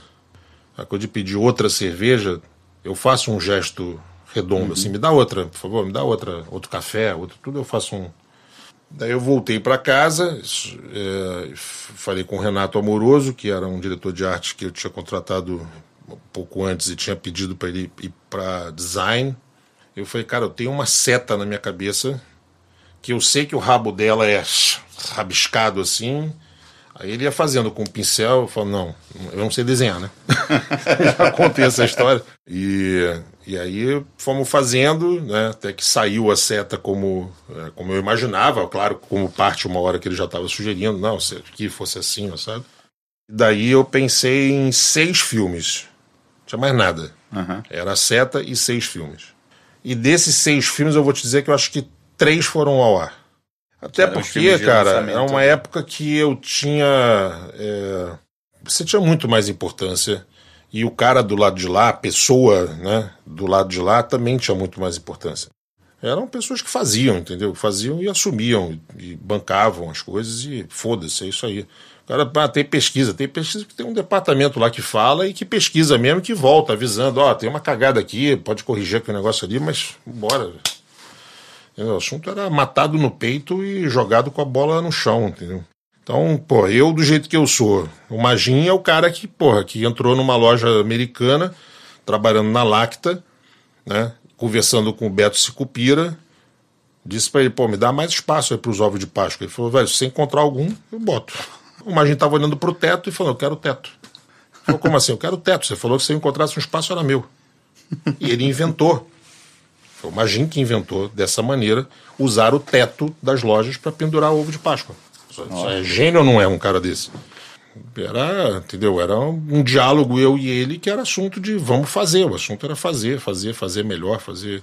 E muito gut feeling, assim, intuição e, porra, e claro, sendo norteado, né, por gente que trabalhava com o assunto, né, como eu falei, o Cerqueira, outros caras que passaram por lá, que usava a pesquisa como ferramenta, né, e não como religião como regra absoluta e, e, não é nem isso, né? Mas assim incapazes de, de se movimentar dentro daquilo, né? Que eu acho que o maior erro é esse. Escola e a Finasca viram quase uma coisa só ali misturada. Uhum. E um dos frutos disso foi a vinda da Brahma, com o sucesso da escola. Teve o um período em que a Finasca ficou responsável por, Sim, por seis anos pelas duas maiores cervejas da Ambev. E da Brahma veio também campanhas antológicas como foi tocar duas marcas concorrentes que a princípio pareciam impossível, né? Uma gente conseguir fazer isso. É, eu, eu, eu, eu fazia mais uma vez o papel de maluco, assim, porque eu entrava numa sala odiando a outra e entrava na outra sala odiando aquela primeira. E eu juro pra você, porque eu forçava, às vezes eu assim, pô, mas então vamos botar esse negócio, vamos botar filme de um minuto, que é puta filme, legal pra caramba. Eu falei, mas não tem grana. Pô, pega da escola, porra. Eu ia lá pra escola, falava, vamos fazer não sei o que, mas não tem, pega da Brama. eu quero fazer, quero fazer tipo tudo, pode ser. Não? Agora, tinha muito ciúme, né? Porque a Skoll era a marca da companhia que era a Challenger e era a desbravadora, assim. E, e uma das razões porque ela sobreviveu, inclusive, num determinado período anterior a nós, né, é, foi pela força da, da, da rede de revenda, da revenda né, das, da, da, dos vendedores da marca. Uhum. Porque a companhia Brahma antiga, não a do grupo GP, ela, em verdade, comprou a Skol Caracu porque ela era uma marca interessante que começou a incomodar. Eles queriam matar aquele negócio. Uhum. Mas esses caras é que foram lá, então eram aguerridos pra caramba. Você ia numa convenção de revendedores da, da, da, Ambev, eu chamo sempre de Ambev porque virou, mas não era na época, né? Então uhum. era Skol e Brahma. Cara, era uma guerra e a Skol era dez vezes mais, entendeu? Dez vezes mais engraçada, mais aguerrida, mais então, quando, é, quando eu comecei a trabalhar para a escola, eu me lembro que eu fui, eu acho que acho que foi em Gramado, foi a primeira vez que eu fui é, contar sobre a Finasca, sobre para revendedores. A gente foi, viajava o Brasil inteiro indo em revendas e tal. E eu falei para os caras, falei assim, ó, o ano que vem eu vou voltar aqui. E o ano que vem a gente vai ser líder. E se eu não for líder, vocês podem me chamar de. O que, que Maria Betânia? Alguém falou Maria, Maria Betânia. Pronto, meu nome é Maria Betânia. E eu saí de lá com o Juan Vergara e falei assim: não sei quem foi que deu autorização para você falar isso. Não tem menor, porque não vai ser líder, te dizer. Não vai ser líder. Então você está furido. Porque não, não sei por que, que te mandaram, não, não sei quem falou isso. E no ano seguinte eu voltei lá, a gente era líder. Entendeu? Então, quando apareceu o assunto de trabalhar com Brahma, esses caras ficaram putos. Eu fui numa convenção dessas de revendedor, então cheguei e já fui interpelado na largada por um cara que era um gigante assim. Ele falou: Porra, Fábio, quero conversar com você. Eu já olhei pra cara do Juan e falei: Que isso? Não, não sei, te vira, te vira. Os caras vão me bater, velho. E foi um né, um jogo de cintura imenso, assim, para justificar e dizer para os caras: olha, é assim a vida, né? Você tem oportunidade de fazer outra coisa. Se o cara tiver, pô, bota uns negócios no teu caminhão a mais para vender, tu não vai botar no teu caminhão. Uhum. Mas a gente ficava tentando se superar, né? Um, de um lado e do outro.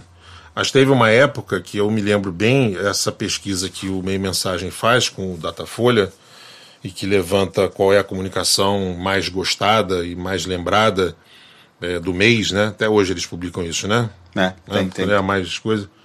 A gente ficou, acho que foram 39 semanas, perdão, 39 meses em primeiro lugar. Porra. E eu acho que durante 30 ou 31 foram com Brahma. Hum. E outras nove, então no início eu acho que alternava, era Brahma, Skol, Brahma, Skol, Brahma, Skol.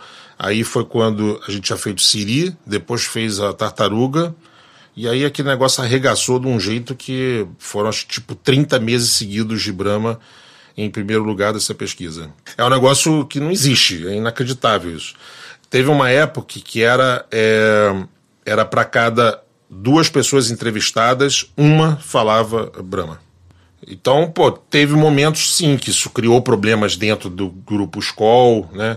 Outros problemas que criou problema dentro do grupo Brahma, mas a gente tentava se dividir de um jeito. Eu era o único elo, na verdade. Eu era o único que estava dos dois lados. O resto era tudo separado.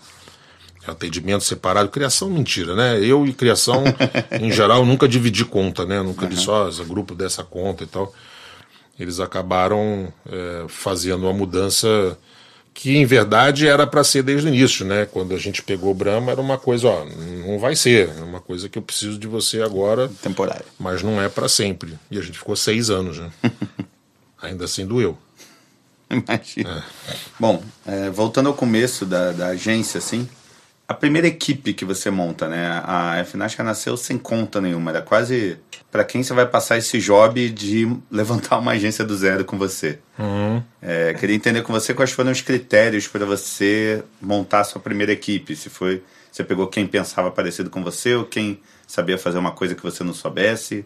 É, primeiro, eu fui procurado por um, um emissário da SAT é, e perguntar se eu tinha interesse de de falar mais sobre, sobre eventualmente abrir uma agência no Brasil, comprar uma agência de tamanho de porte médio ou pequeno e a partir dali fazer a, a SAT, ou eles por conta deles, não teria nada a ver comigo, eles comprarem uma agência grande aqui. Falei, bom, no último caso eu não estou envolvido, né, pelo que você mesmo está dizendo. É, nos outros casos eu, eu acho mais legal é, começar do zero do que começar do, do meio, né? Uhum. Já com um monte de questões, vícios e tal. E a conversa evoluiu depois disso e passou a ser o assunto de encontrar as pessoas que iam estar comigo, né? Especialmente o meu sócio principal, que eles estimavam que deveria ser uma pessoa. É, eu imediatamente fui conversar com o Loi, o Loi Barges, que era é, vice-presidente de mídia da, da Yang, e eu me apaixonei pelo negócio da mídia por causa dele, aprendi um monte de coisa aí sobre o assunto, e, enfim, tinha uma afinidade muito grande. E o Loi teve uma dignidade gigante, assim, porque ele, sentado comigo, quando eu fiz esse convite para ele ser o meu sócio, ele falou: Cara, é, eu vou com você onde você for, mas eu não sou o teu sócio e eu vou te apresentar o teu sócio porque eu acho que precisa ser uma pessoa com uma capacidade maior do que a minha para o business mesmo, uhum. uma pessoa que fale inglês para ter relações internacionais com a própria SAT, eu não falo é, inglês e tal, eu quero ir contigo e quando você puder, eu quero ser teu sócio também, mas uhum. agora que eu vejo que você precisa de um cara só, e ele que me apresentou o Ivan, Ivan Marques, que era estava é, sendo preparado para ser o CEO da MPM, ou MPM Lintas já naquela época, e daí eu conheci o Ivan, também foi paixão à primeira vista. No primeiro dia que a gente esteve junto, eu já fiz o convite definitivo. Ele de casa, eu cheguei, ele já estava me ligando dizendo que já tinha topado. é, e os dois eram, eram profissionais de mídia. E eu acreditava muito que era o momento dessa transformação. Eu achava que tinha havido uma onda é, dos profissionais de atendimento no negócio da propaganda, depois a onda dos profissionais de criação, do qual, claro, que eu me incluo e que ia ter uma nova onda onde o assunto da mídia e novos meios e novos veículos e tudo mais for, iria acontecer e eu precisava desses caras do meu lado. Isso era 93, né? Uhum. É, eu tinha acabado de voltar dos Estados Unidos e meu irmão, que mora lá, tinha me mostrado um negócio que se chamaria, ou já se chamava, talvez, internet, mas que não existia. E eu ainda me lembro que eu falei para ele, falei, pô, dá para anunciar nisso? Ele falou, vem você querer estragar. eu falei, acho que não, né? acho que eu vim querer te financiar. Né? Mas também razão pela qual eu quis, desde o início, montar um núcleo de profissionais de né, especializados em internet dentro da, da, da FNASCA. E quando a gente, é, então, quando começou a montar é, equipes, né? Lógico que a primeira coisa que eu queria eram profissionais, é, sempre foi na minha vida, na verdade, né? Pessoas que fossem é, talentos, né? É, que tivessem a mentalidade é, é, o pensamento né, da criação como eu acreditava que devia ser, e ao mesmo tempo gente querida, gente amiga, gente honesta. A pessoa que eu tinha levado recentemente para Yang, como também falei há pouco, era o Edu, Edu Lima, é, que era um moleque totalmente né, é, irresponsável, né, no melhor sentido, né, claro. também. E o Andere, que viria junto, né, é, eu estava por contratar na Yang e tinha me comprometido com ele o João Live, então me sentia também até moralmente obrigado, nunca ele me cobrou isso, mas eu me sentia moralmente obrigado a, a, a, a trazer ele também. O Eduardo Martins, que viraria é, o Gudim para diferenciar o Edu Lima do, do Edu Martins. O Edu Lima foi mais rápido e enfiou um apelido nele. Eu acho que essa foi a base assim da primeira da primeira turma. Talvez eu acho que já também no início, talvez a Renata Flório, que era uma redatora que vinha, não me recordo da onde, e sei que hoje ela trabalha em Nova York há muitos anos na verdade e, é diretora de criação de conta internacional lá.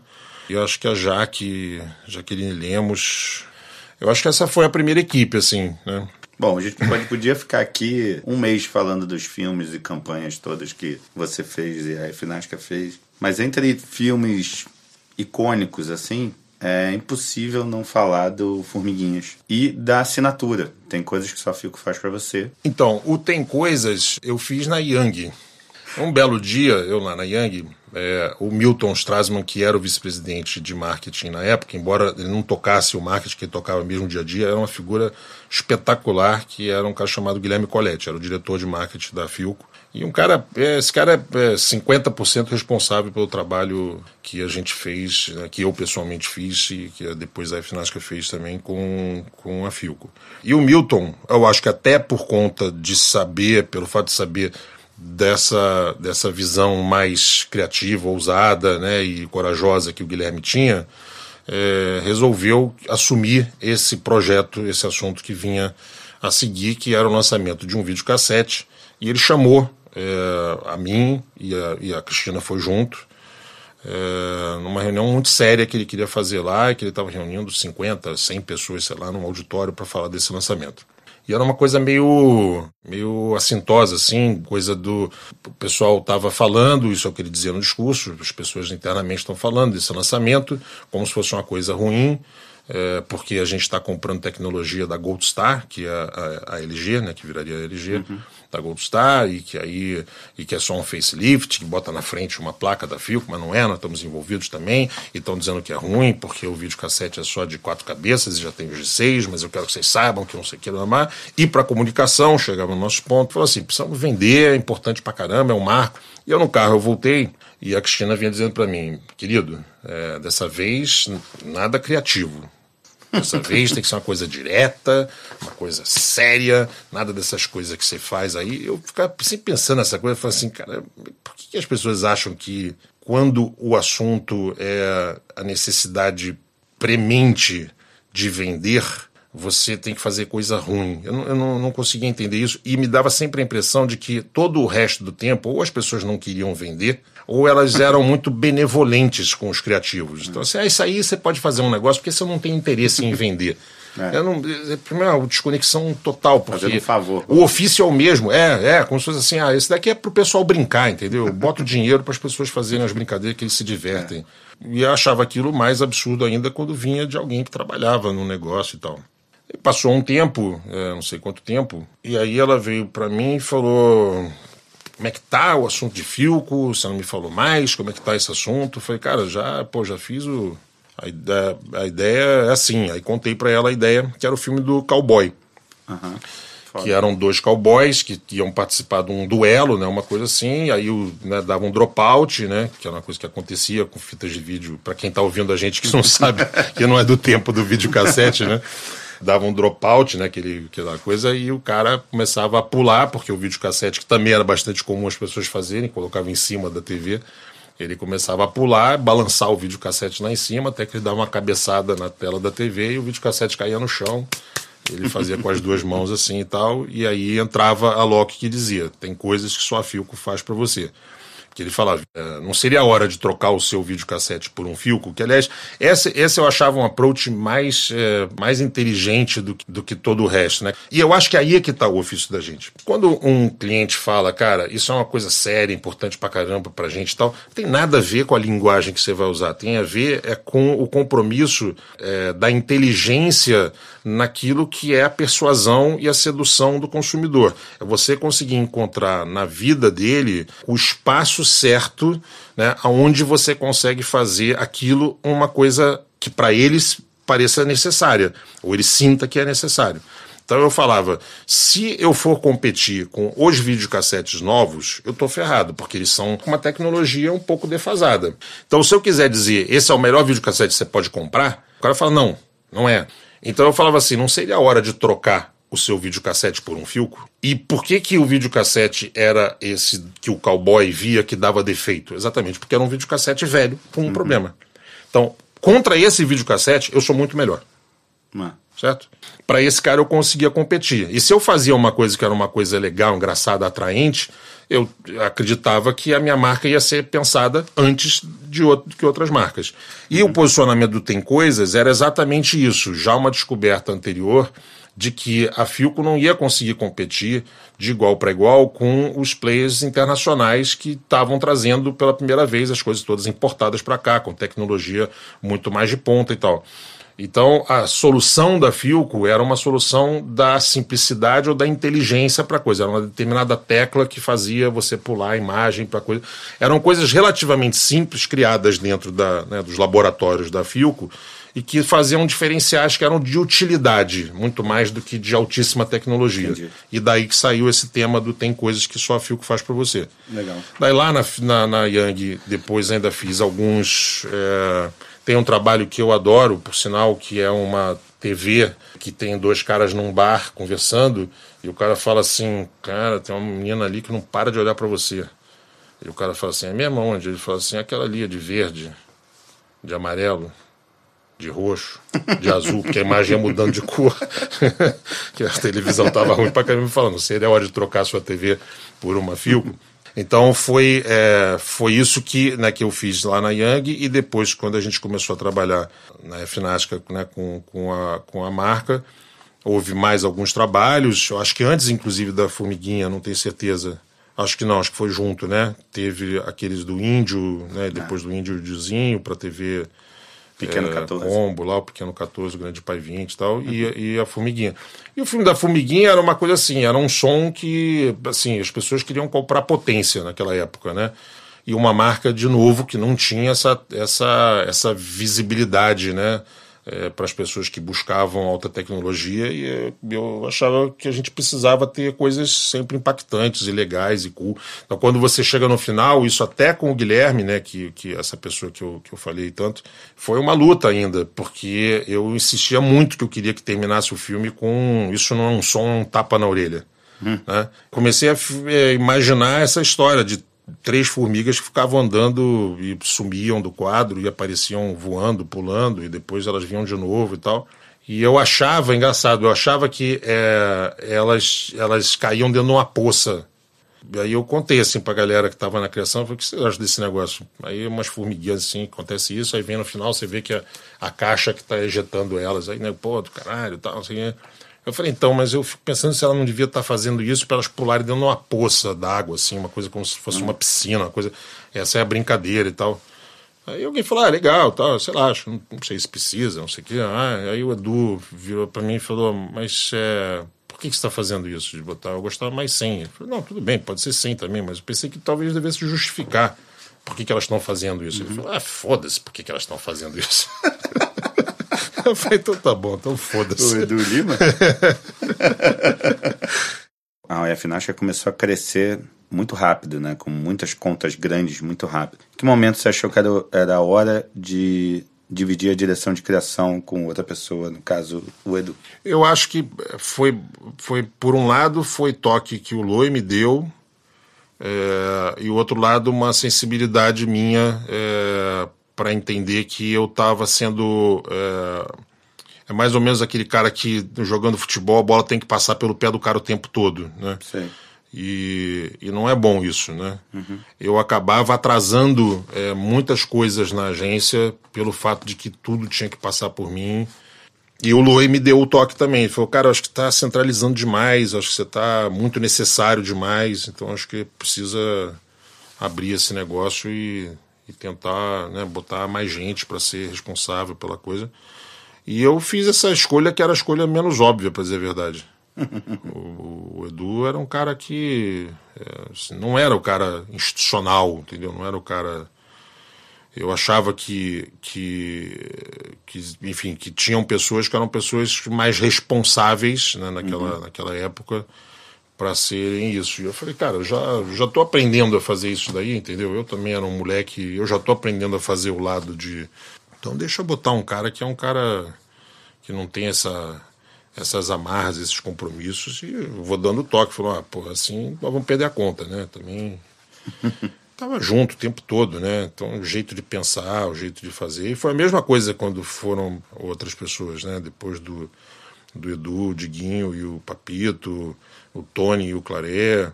Uhum. Eram sempre pessoas que eram muito comprometidas com, com o jeito da agência, com o DNA da agência, e elas não deixavam essa peteca cair, entendeu? E em 2001, talvez o auge do reconhecimento da história da Finasca foi a conquista da agência do ano em Cannes. O que, que significou isso para você na época? Ah, cara, foi uma, uma felicidade absurda, assim, porque. Engraçado, porque quando começaram a aparecer os primeiros resultados, foi quando foi ficando mais é, tenso, assim, porque, caramba, meu, pode acontecer, né? mesmo. Uhum. E, e o grande competidor era justamente a Goodby, que naquela época estava fazendo um trabalho espetacular e muito de televisão, né? era uhum. muito focado em TV assim. Eu falei, cara, a virada pode ser por causa do trabalho de TV, que os caras vão lá e puf, arrasta 10 leões em. Então foi ali até o final e a gente ganhou. É, significava tudo, né, cara, pra gente, assim, significava tudo. O Festival de Cannes era é, claro que ele ainda é importante, né? Mas ele era, né, acho que definitivamente a coisa mais né, marcante. Estamos falando de 18 anos né, uhum. atrás. É. Era uma época que ele tinha uma importância ainda, ainda maior né, no, no nosso negócio. Tem uma, tem uma história que o Cassu comentou, que teve um ano em que a Finasca foi mal. E mesmo assim você fez uma festa para comemorar, falando não importa o resultado, eu continuo orgulhoso do trabalho e é, porque era um ano é, em que a gente tinha é, feito um trabalho que eu estava muito feliz, muito orgulhoso. É, os clientes estavam felizes, a gente estava ganhando, inclusive, muitos prêmios localmente. E eu falo, cara, tem uma questão cultural, muitas vezes num festival de propaganda internacional. Nem tudo que você faz no dia a dia é traduzível, né? O que ele fica tão bom fora. Skoll, né, por exemplo, né? Uhum. O primeiro leão de Skoll foi com Fábrica, de Skoll Beats. E foi justamente no ano que a gente foi agência do ano, isso em 2001. Então você pega, por exemplo, né, eu acho que, enfim, você deve gostar dessa campanha, talvez, né, dos caras que estão, do cara e da mulher que tem a mímica na praia, né, que não tem som, ah, o filme é só com gestos e tal. Aquele filme foi para Cannes, não aconteceu nada com ele em Cannes, entendeu? Mas aí você pensa o quê? Pô, o cara tá falando assim, você quer tomar uma escola comigo? É Entendeu? O Skol, o símbolo era uma seta, né? Que o cara fazia, é, na verdade, muita, um giro de dedo. Entendeu?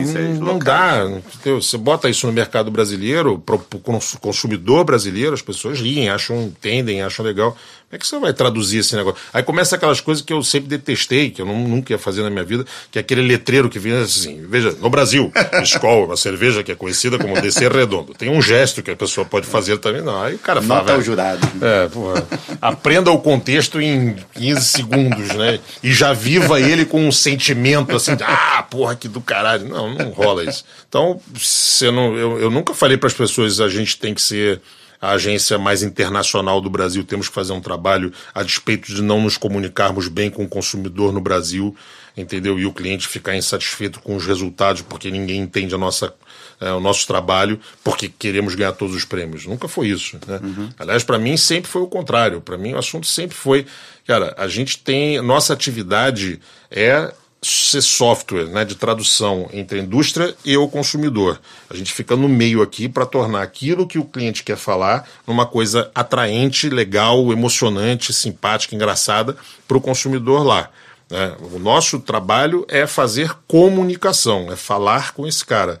E eu acho, eu acredito pessoalmente, que existem é, duas maneiras de fazer esse negócio. Uma é feia e a outra é bonita. Né? Uma é você opera o paciente e deixa uma cicatriz horrorosa. Ele até fica curado. O cara fala assim: ah, mas vendeu pra caramba. Legal, mas pô, dá pra fazer sem a cicatriz ficar feia? Por que, que você tem que ter vergonha do trabalho quando vai para casa? É. Você nunca abriu mão de criar. Talvez até por ter virado chefe muito jovem, né? Mas uma vez dono de agência, ter um chefe, um dono da agência onde você trabalha, pensando como criativo. Uhum criando, disputando jobs e disputando os filés principalmente, pode ser muito inspirador para a uhum. equipe ver uhum. a liderança por, pelo exemplo e também um pouco intimidador, assim, de, uhum. putz, eu não vou pegar os filés porque eu vou levar pro cara, né, uhum. Você tinha essa preocupação de, de equilibrar oportunidades? Totalmente. Na verdade, nu, nunca foi assim, né? Nunca foi assim. Eu tinha os filés ou, ou isso era uma coisa, é, assim, para mim voltando atrás é eu eu eu não deixei é, de, eu não deixei de criar ou deixe, né, eu não deixei de criar não era por vaidade era primeiro porque é, o que eu gosto de fazer e o que eu sei fazer é isso se eu não conseguir fazer isso eu não sei se eu quero trabalhar nesse negócio então é, eu não posso me, me punir porque eu virei dono de agência ou virei diretor de criação porque para mim não pode significar tristeza eu virar diretor de criação. Tem que significar alegria, né? Pô, uhum. legal, felicidade, pô, poder fazer coisas legais com pessoas legais. E segundo, porque eu sempre achei que eu tinha obrigação de é, ser admirado pelas pessoas. E eu acho que no negócio da criação, principalmente, você não é admirado pelas pessoas se você só é o cara que diz, ó, oh, veja bem, talvez não. Mas é, fora que você fica é, coxa, cara. É inevitável. Você começa a não criar, você não tem mais nada para defender, valor nenhum para defender, porque você vai se afastando daquilo e você vai virando cada vez mais aquela pessoa que só está preocupada em que o cliente aprove entendeu? Que o cliente fique feliz, entendeu? Ficar cuidando. Olha, gente, muito engraçado isso, mas não, não, não vamos levar isso para o cliente, né? Porque você vai virando um, um, monstro, entendeu? Que é um, sei lá, um híbrido ali, que não é mais criação, não é atendimento, não é nada. Então, para mim, é, eu, eu sempre tentei ser tábua de salvação para as pessoas para quem eu dizia que uma determinada coisa que elas estavam fazendo não estava legal dando o um exemplo assim, quando alguém sentava comigo e falava, pensei, sei lá, cinco ideias aqui. Aí eu via, puta, não curtia, via outra, não curtia, via outra, não curtia. Eu, eu, eu me sentia muito na obrigação de dar uma solução. Eu não conseguia dizer para a pessoa assim, cara, não gostei. Uhum. E o cara volta vazio para a mesa dele. Caramba, se você não fala assim, pô, por que você não pensa numa coisa assim? Puta, eu estava pensando agora, se a gente botasse um grilo entendeu? Que segura um copo e aí o copo tá pesado, esmaga ele e peida. O cara, caralho, vamos de puta do caralho, vamos, né? Então, assim, dá alguma coisa pro cara voltar pra mesa animado. Entendi. Né? Com alguma possibilidade de fazer outras coisas, né? Então, para mim era fundamental eu continuar criando para isso, para a pessoa também olhar e falar, caramba, tem saída, e, pô, e tem um cara que, velho, o cara quando diz não gostei, o cara vem com uma ideia fala, puta que pariu, cara, que puta ideia. É, então, assim, não é simplesmente um chato, né, um cara que tá com, tem poder. Né? O poder que eu exerci sempre foi esse daí, de, entendeu? De, de fazer uma coisa que as pessoas gostavam, entendeu? Uhum. E aí elas falam assim, caramba, meu, o cara tá falando uma coisa que eu confio nele, né? Eu acredito nele. E eu não posso ficar confiando só no, no trabalho que esse cara fez 20 anos atrás. Né? Eu acho que é importante. Agora, o que, o que eu nunca fiz é competir com as pessoas e fazer o filé e não dar para as pessoas. Existia uma expectativa, quase uma certeza no mercado de que o Edu Lima seria o seu sucessor. Não necessariamente que você saísse da, da agência, uhum. não, não, significaria isso, mas seria o seu sucessor natural na né, Finasca. É, é um, um, arrependimento seu não ter tido essa conversa, não ter isso não ter se concretizado?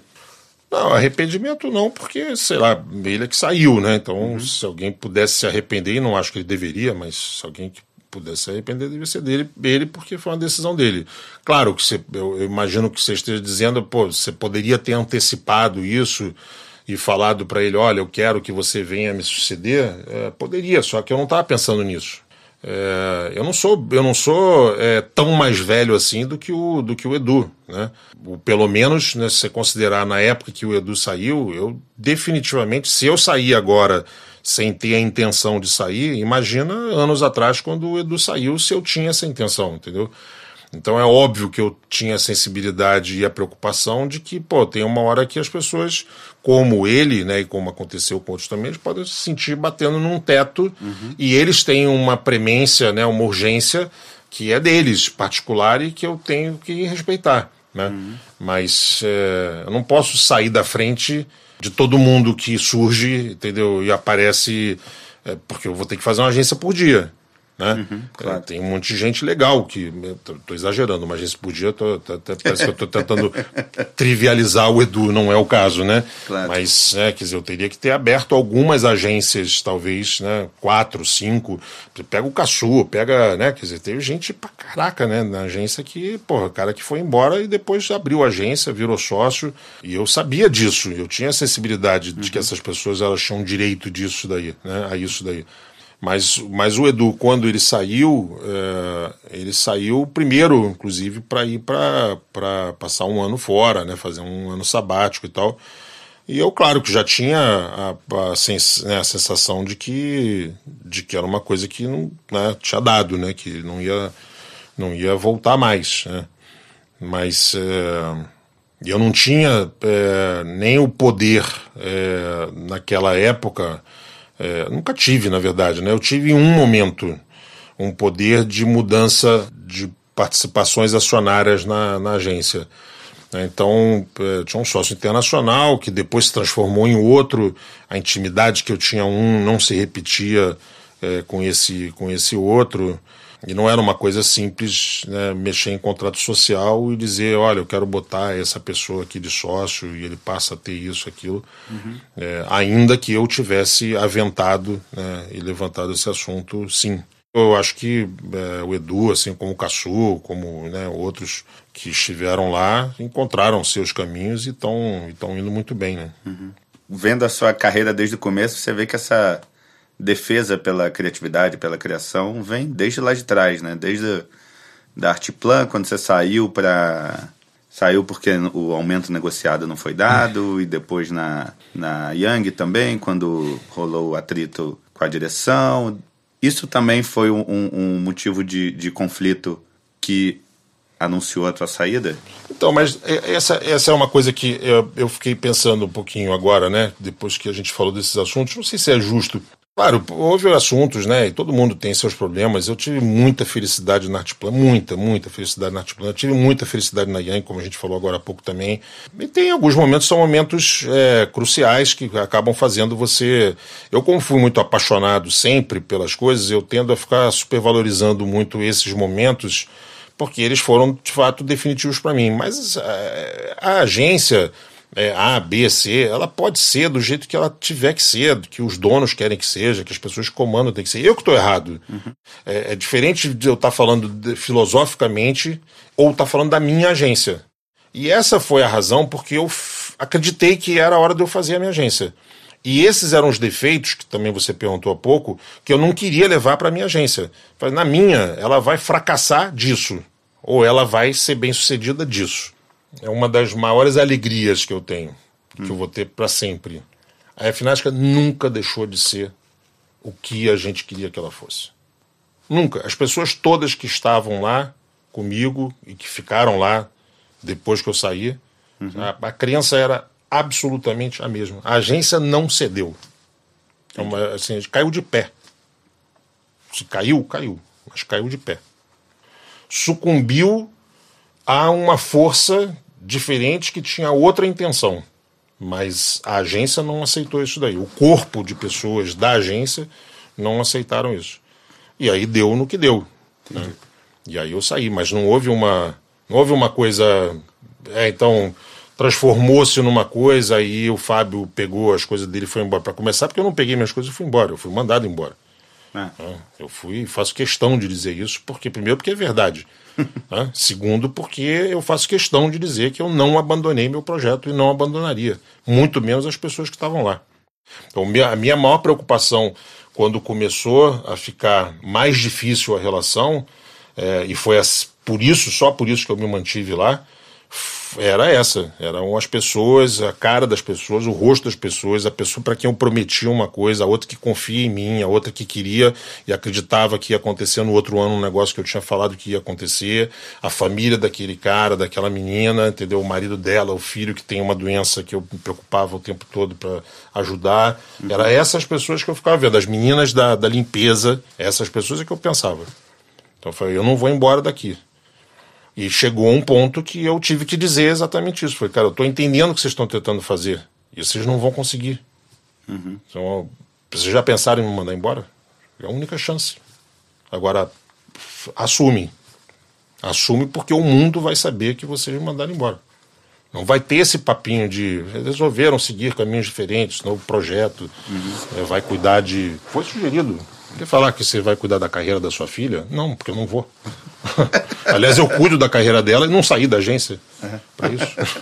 Não, não, vou falar isso. Não, você não quer que. Não, não vou falar. Não vou falar uma coisa que não é. é. Chegando na reta final, você é um caso à parte, porque você virou diretor de criação muito jovem, como falei. Mas muita gente muda. Talvez o diretor de criação que você era na Artiplan com 23 anos, certamente você não era a mesma pessoa com agora Sim, na FNASC. O Fábio Fernandes, redator, você acha que ele gostaria de trabalhar com o Fábio Fernandes, diretor de criação, e vice-versa? Então, aquele diretor de criação que eu fui no início, é evidente que não tem muito a ver com o que eu sou hoje, né? Até porque eu era um moleque pô, com, com muita possibilidade de ser um idiota, né? é, pô, cara, você tem 23 anos, você começa a ganhar uma grana, entendeu? Você tá ah, crista da onda, todo mundo falando de você. você cara, você é porque eu, eu sinceramente, assim, eu, eu sempre fui muito. Não sei se é uma questão de educação, de coisa, mas eu sempre me olhei muito no espelho assim e falei, velho, se enxerga, cara. Você tá longe de ser qualquer coisa muito importante pro, pro universo, entendeu? Essa porra não muda meio giro, entendeu, da Terra uma vez na história por causa de uma coisa que você fez, cara. Mesmo assim. Mas quando você é mulher, que apesar de você olhar no espelho e pensar isso, fala assim, sim, mas dá para sair com as gatas, né? então você, é, você tem uns momentos um pouco é, idiotas e você está aprendendo mesmo a lidar com, com as coisas é, pela primeira vez, né? Em, em muitos casos, né? É, eu devo ter sido injusto em decisões, eu devo ter sido injusto com com pessoas, né, sem dúvida nenhuma, em algum momento, entendeu? Injusto com as minhas crenças de hoje, né, uhum. porque elas estavam se formando também. O que eu não mudei é, mesmo assim, eu nunca quis prejudicar pessoas, sempre fui ensinado a não pisotear em pessoas, sempre fui ensinado a falar com educação, a pedir com educação, a dizer obrigado para as pessoas. Acho que quase todo mundo que trabalhou comigo, se for perguntar, vai dizer sempre isso. Eu nunca, nunca na minha vida, cara, se eu tinha 23 anos, era diretor de criação, eu nunca olhei para o trabalho de uma pessoa e falei assim: isso é uma merda. Nunca fiz isso. Nunca é, menosprezei. Uhum. Nunca disse, pô, é uma bosta, vai, senta lá e faz mais seu. Nunca. Alguém para falar assim, não, mas é legal, às vezes xingar. Não, não acho nada legal. Não acho nada legal. Eu sempre tive um imenso constrangimento para não gostar de alguma coisa que a pessoa estava me apresentando. Sempre tive uma imensa autoexigência de o que, que eu dou para essa pessoa, como eu disse agora há pouco, voltar para a mesa dela com vontade de fazer alguma coisa. Eu tenho obrigação de dizer alguma coisa. Então eu ficava ali, às vezes, horas olhando para uma folha de papel do roteiro, fingindo que eu tô lendo, agora eu não tô lendo mais nada ali. Eu tô só falando assim, caralho, velho, o que, eu vou falar para esse cara, cara? Se, o carro voar. E se o carro voar? Você acha que você vai bota uma pulga que fala assim, que ah, dá uma risada. Tá? Ah, podia ser, ah, pensei numa outra coisa. Pronto, o cara já tá com alguma coisa para ele até ele criticar, dizer, ah, não sei, não curto muito, né? mas já tem um bate-bola ali no, e eu acho que você ser é, é, educado né, com as pessoas e, e exatamente no momento né, é, é mais delicado para elas, né? Porque o trabalho é pô, exposição de si próprio, né? É tudo que você sabe, você jogou ali, você está acreditando naquele negócio, tem muita sensibilidade isso, entendeu? Não é uma coisa que você é muito mais fácil com um amigo, uma coisa, muitos anos depois. Isso eu cansei de fazer né? Muitos anos depois, fala, puta que, mas aquilo era uma merda, hein, velho? e a gente dá gargalhada junto, entendeu? Uhum. Porque tem a autoconfiança, o assunto é um assunto passado, não tem mais valor nenhum de. É, tem uma história com o João, assim, entendeu?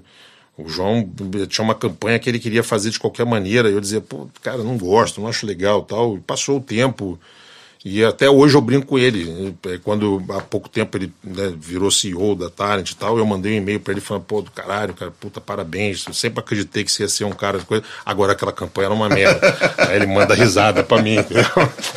ele nem concorda, eu acho que ele não concorda que a campanha era uma merda. Mas eu sempre achei que era, mas eu nunca disse para ele, né? Eu sempre disse dessa maneira, né? Pô, não acho legal, não acho legal. E um dia vira uma piada, vira uma coisa claro. lendária, né? Isso tem, sei lá, quantos anos, 15 anos essa história, né? Agora, você perguntou para mim o redator trabalhar com o diretor de criação. Cara, eu acho que sim. É, sinceramente, modestamente, eu acho que sim. Eu acho que eu sou eu sou um diretor de criação que talvez tenha me faltado. Uhum.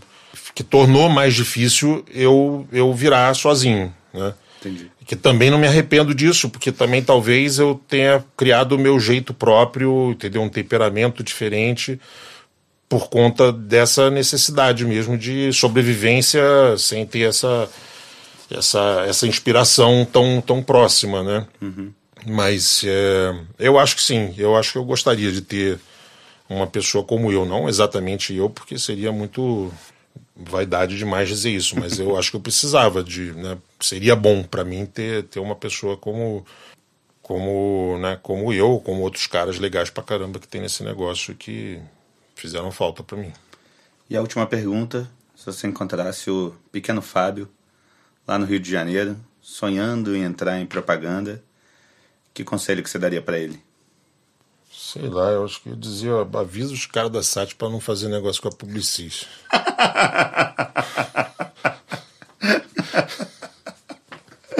é, de caralho. Será que pode essa? A gente deveria fazer umas opções. o que eles podem fazer? Nada. É.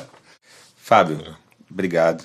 É um privilégio para mim você ter. Você falou, um monte de gente pediu entrevista privilégio você ter uhum. me escolhido para esse papo. É, eu comecei esse podcast para tentar motivar a galera, é quase uma terapia de grupo assim para o mercado. Uhum.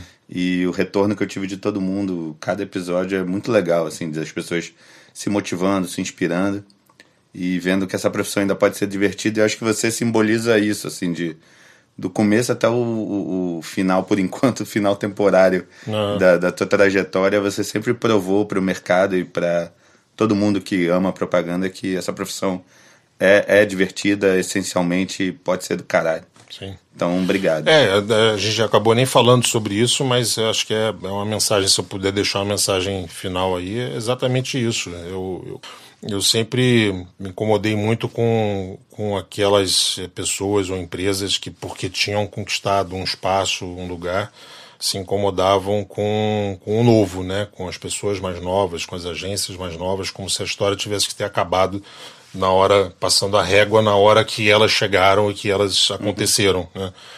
E eu não, não, definitivamente não acredito nisso, e muito menos poderia considerar o, o, o ponto final, entendeu? A, a, minha saída desse negócio temporário ou não, como você falou agora, é, como o ponto final, entendeu? É, acho de uma arrogância, de uma prepotência absurda. Né? E acho que tem muita gente jovem é, e muita gente que não é jovem, mas que tem a cabeça jovem, que está fazendo, né, ou que está lutando para fazer nesse negócio e que, que é um negócio que está passando, sem dúvida nenhuma, por uma transformação, uma transformação muito profunda, uhum. mas que eu, pessoalmente, se me perguntar, eu acho que a propaganda em três anos vai ser muito melhor do que está sendo hoje. Né? Eu acho que o pior problema, o maior, o pior momento da publicidade está sendo vivido agora. Uhum. Eu, isso eu não seria hipócrita de dizer que não também. Né? Eu acho que a gente está vivendo um momento muito difícil né, na publicidade é, do ponto de vista criativo, né, das possibilidades, né, da interferência dos clientes, da interferência dos negócios, das pesquisas, é, que tomaram uma proporção muito maior do que aquilo que deveria ser de fato o ofício delas. Então eu acho que a gente está vivendo um momento que é um momento muito difícil. É, talvez até olhando mais para frente, a gente quando estiver mais à frente, olhando em perspectiva, né, para trás, a gente veja que esse dia que a gente está conversando aqui já não é o pior dia, que ele já tenha passado aí atrás. É que a gente também vai muito por massa, né, na massa do é. e talvez ele já tenha passado, talvez já esteja, a gente já esteja saindo desse momento, né, e fique mais claro a gente enxergar isso depois. É, mas eu definitivamente acho que em três anos a propaganda brasileira, a propaganda no mundo e a propaganda brasileira em particular, terá se transformado numa coisa muito mais legal. Eu acho que vai sair um modelo que é um modelo muito mais interessante daqui, desse mosto né, que está sendo é, feito aqui, misturado, as pessoas se adaptando, se encaixando, enxergando melhor aquilo que são os novos meios e novas mídias e novos é, pensamentos e as necessidades, e eu acho que vai se entender muito rápido, porque as pessoas são inteligentes também, e também porque elas fazem conta, né, e elas vão ver que esse momento é um momento que não vai levar as pessoas, as marcas, os, as agências, os anunciantes, né, os produtos é, para frente, se se mantivesse dessa, dessa maneira. Então eu acho que vai é, daí vai surgir um movimento criativo novo e bastante interessante no, no nosso negócio. Acredito mesmo nisso. Né? Sensacional. Tá obrigado. Valeu, obrigado, obrigado, obrigado a você. Parabéns pelo teu projeto, que é um, eu sei que é feito é, de uma maneira diletante, né? É altruísta. É, hum. Parabéns que ajuda muito mesmo o negócio e parabéns pela tua iniciativa. Obrigado. Tá bom? Obrigado. Valeu. Fim de papo. Não tenho nem palavras para agradecer ao Faro por ter me escolhido para trocar essa ideia em um ano em que todo mundo queria fazer isso e pela disponibilidade de ir até a Punch gravar esse papo. E por falar em Punch, valeu pela parceria de sempre, dessa vez com um abuso extra de ceder um dos estúdios para a gente poder encerrar essa temporada com chave de ouro. E a luta continua. Se você curtiu, recomende, comente, compartilhe com os amigos. Se não curtiu, bom, pelo menos acabou a temporada, né? Bom Natal para quem é de Natal, Feliz Hanukkah para quem é de Hanukkah e um grande 2020 aí para todo mundo. Valeu, Zagzinho.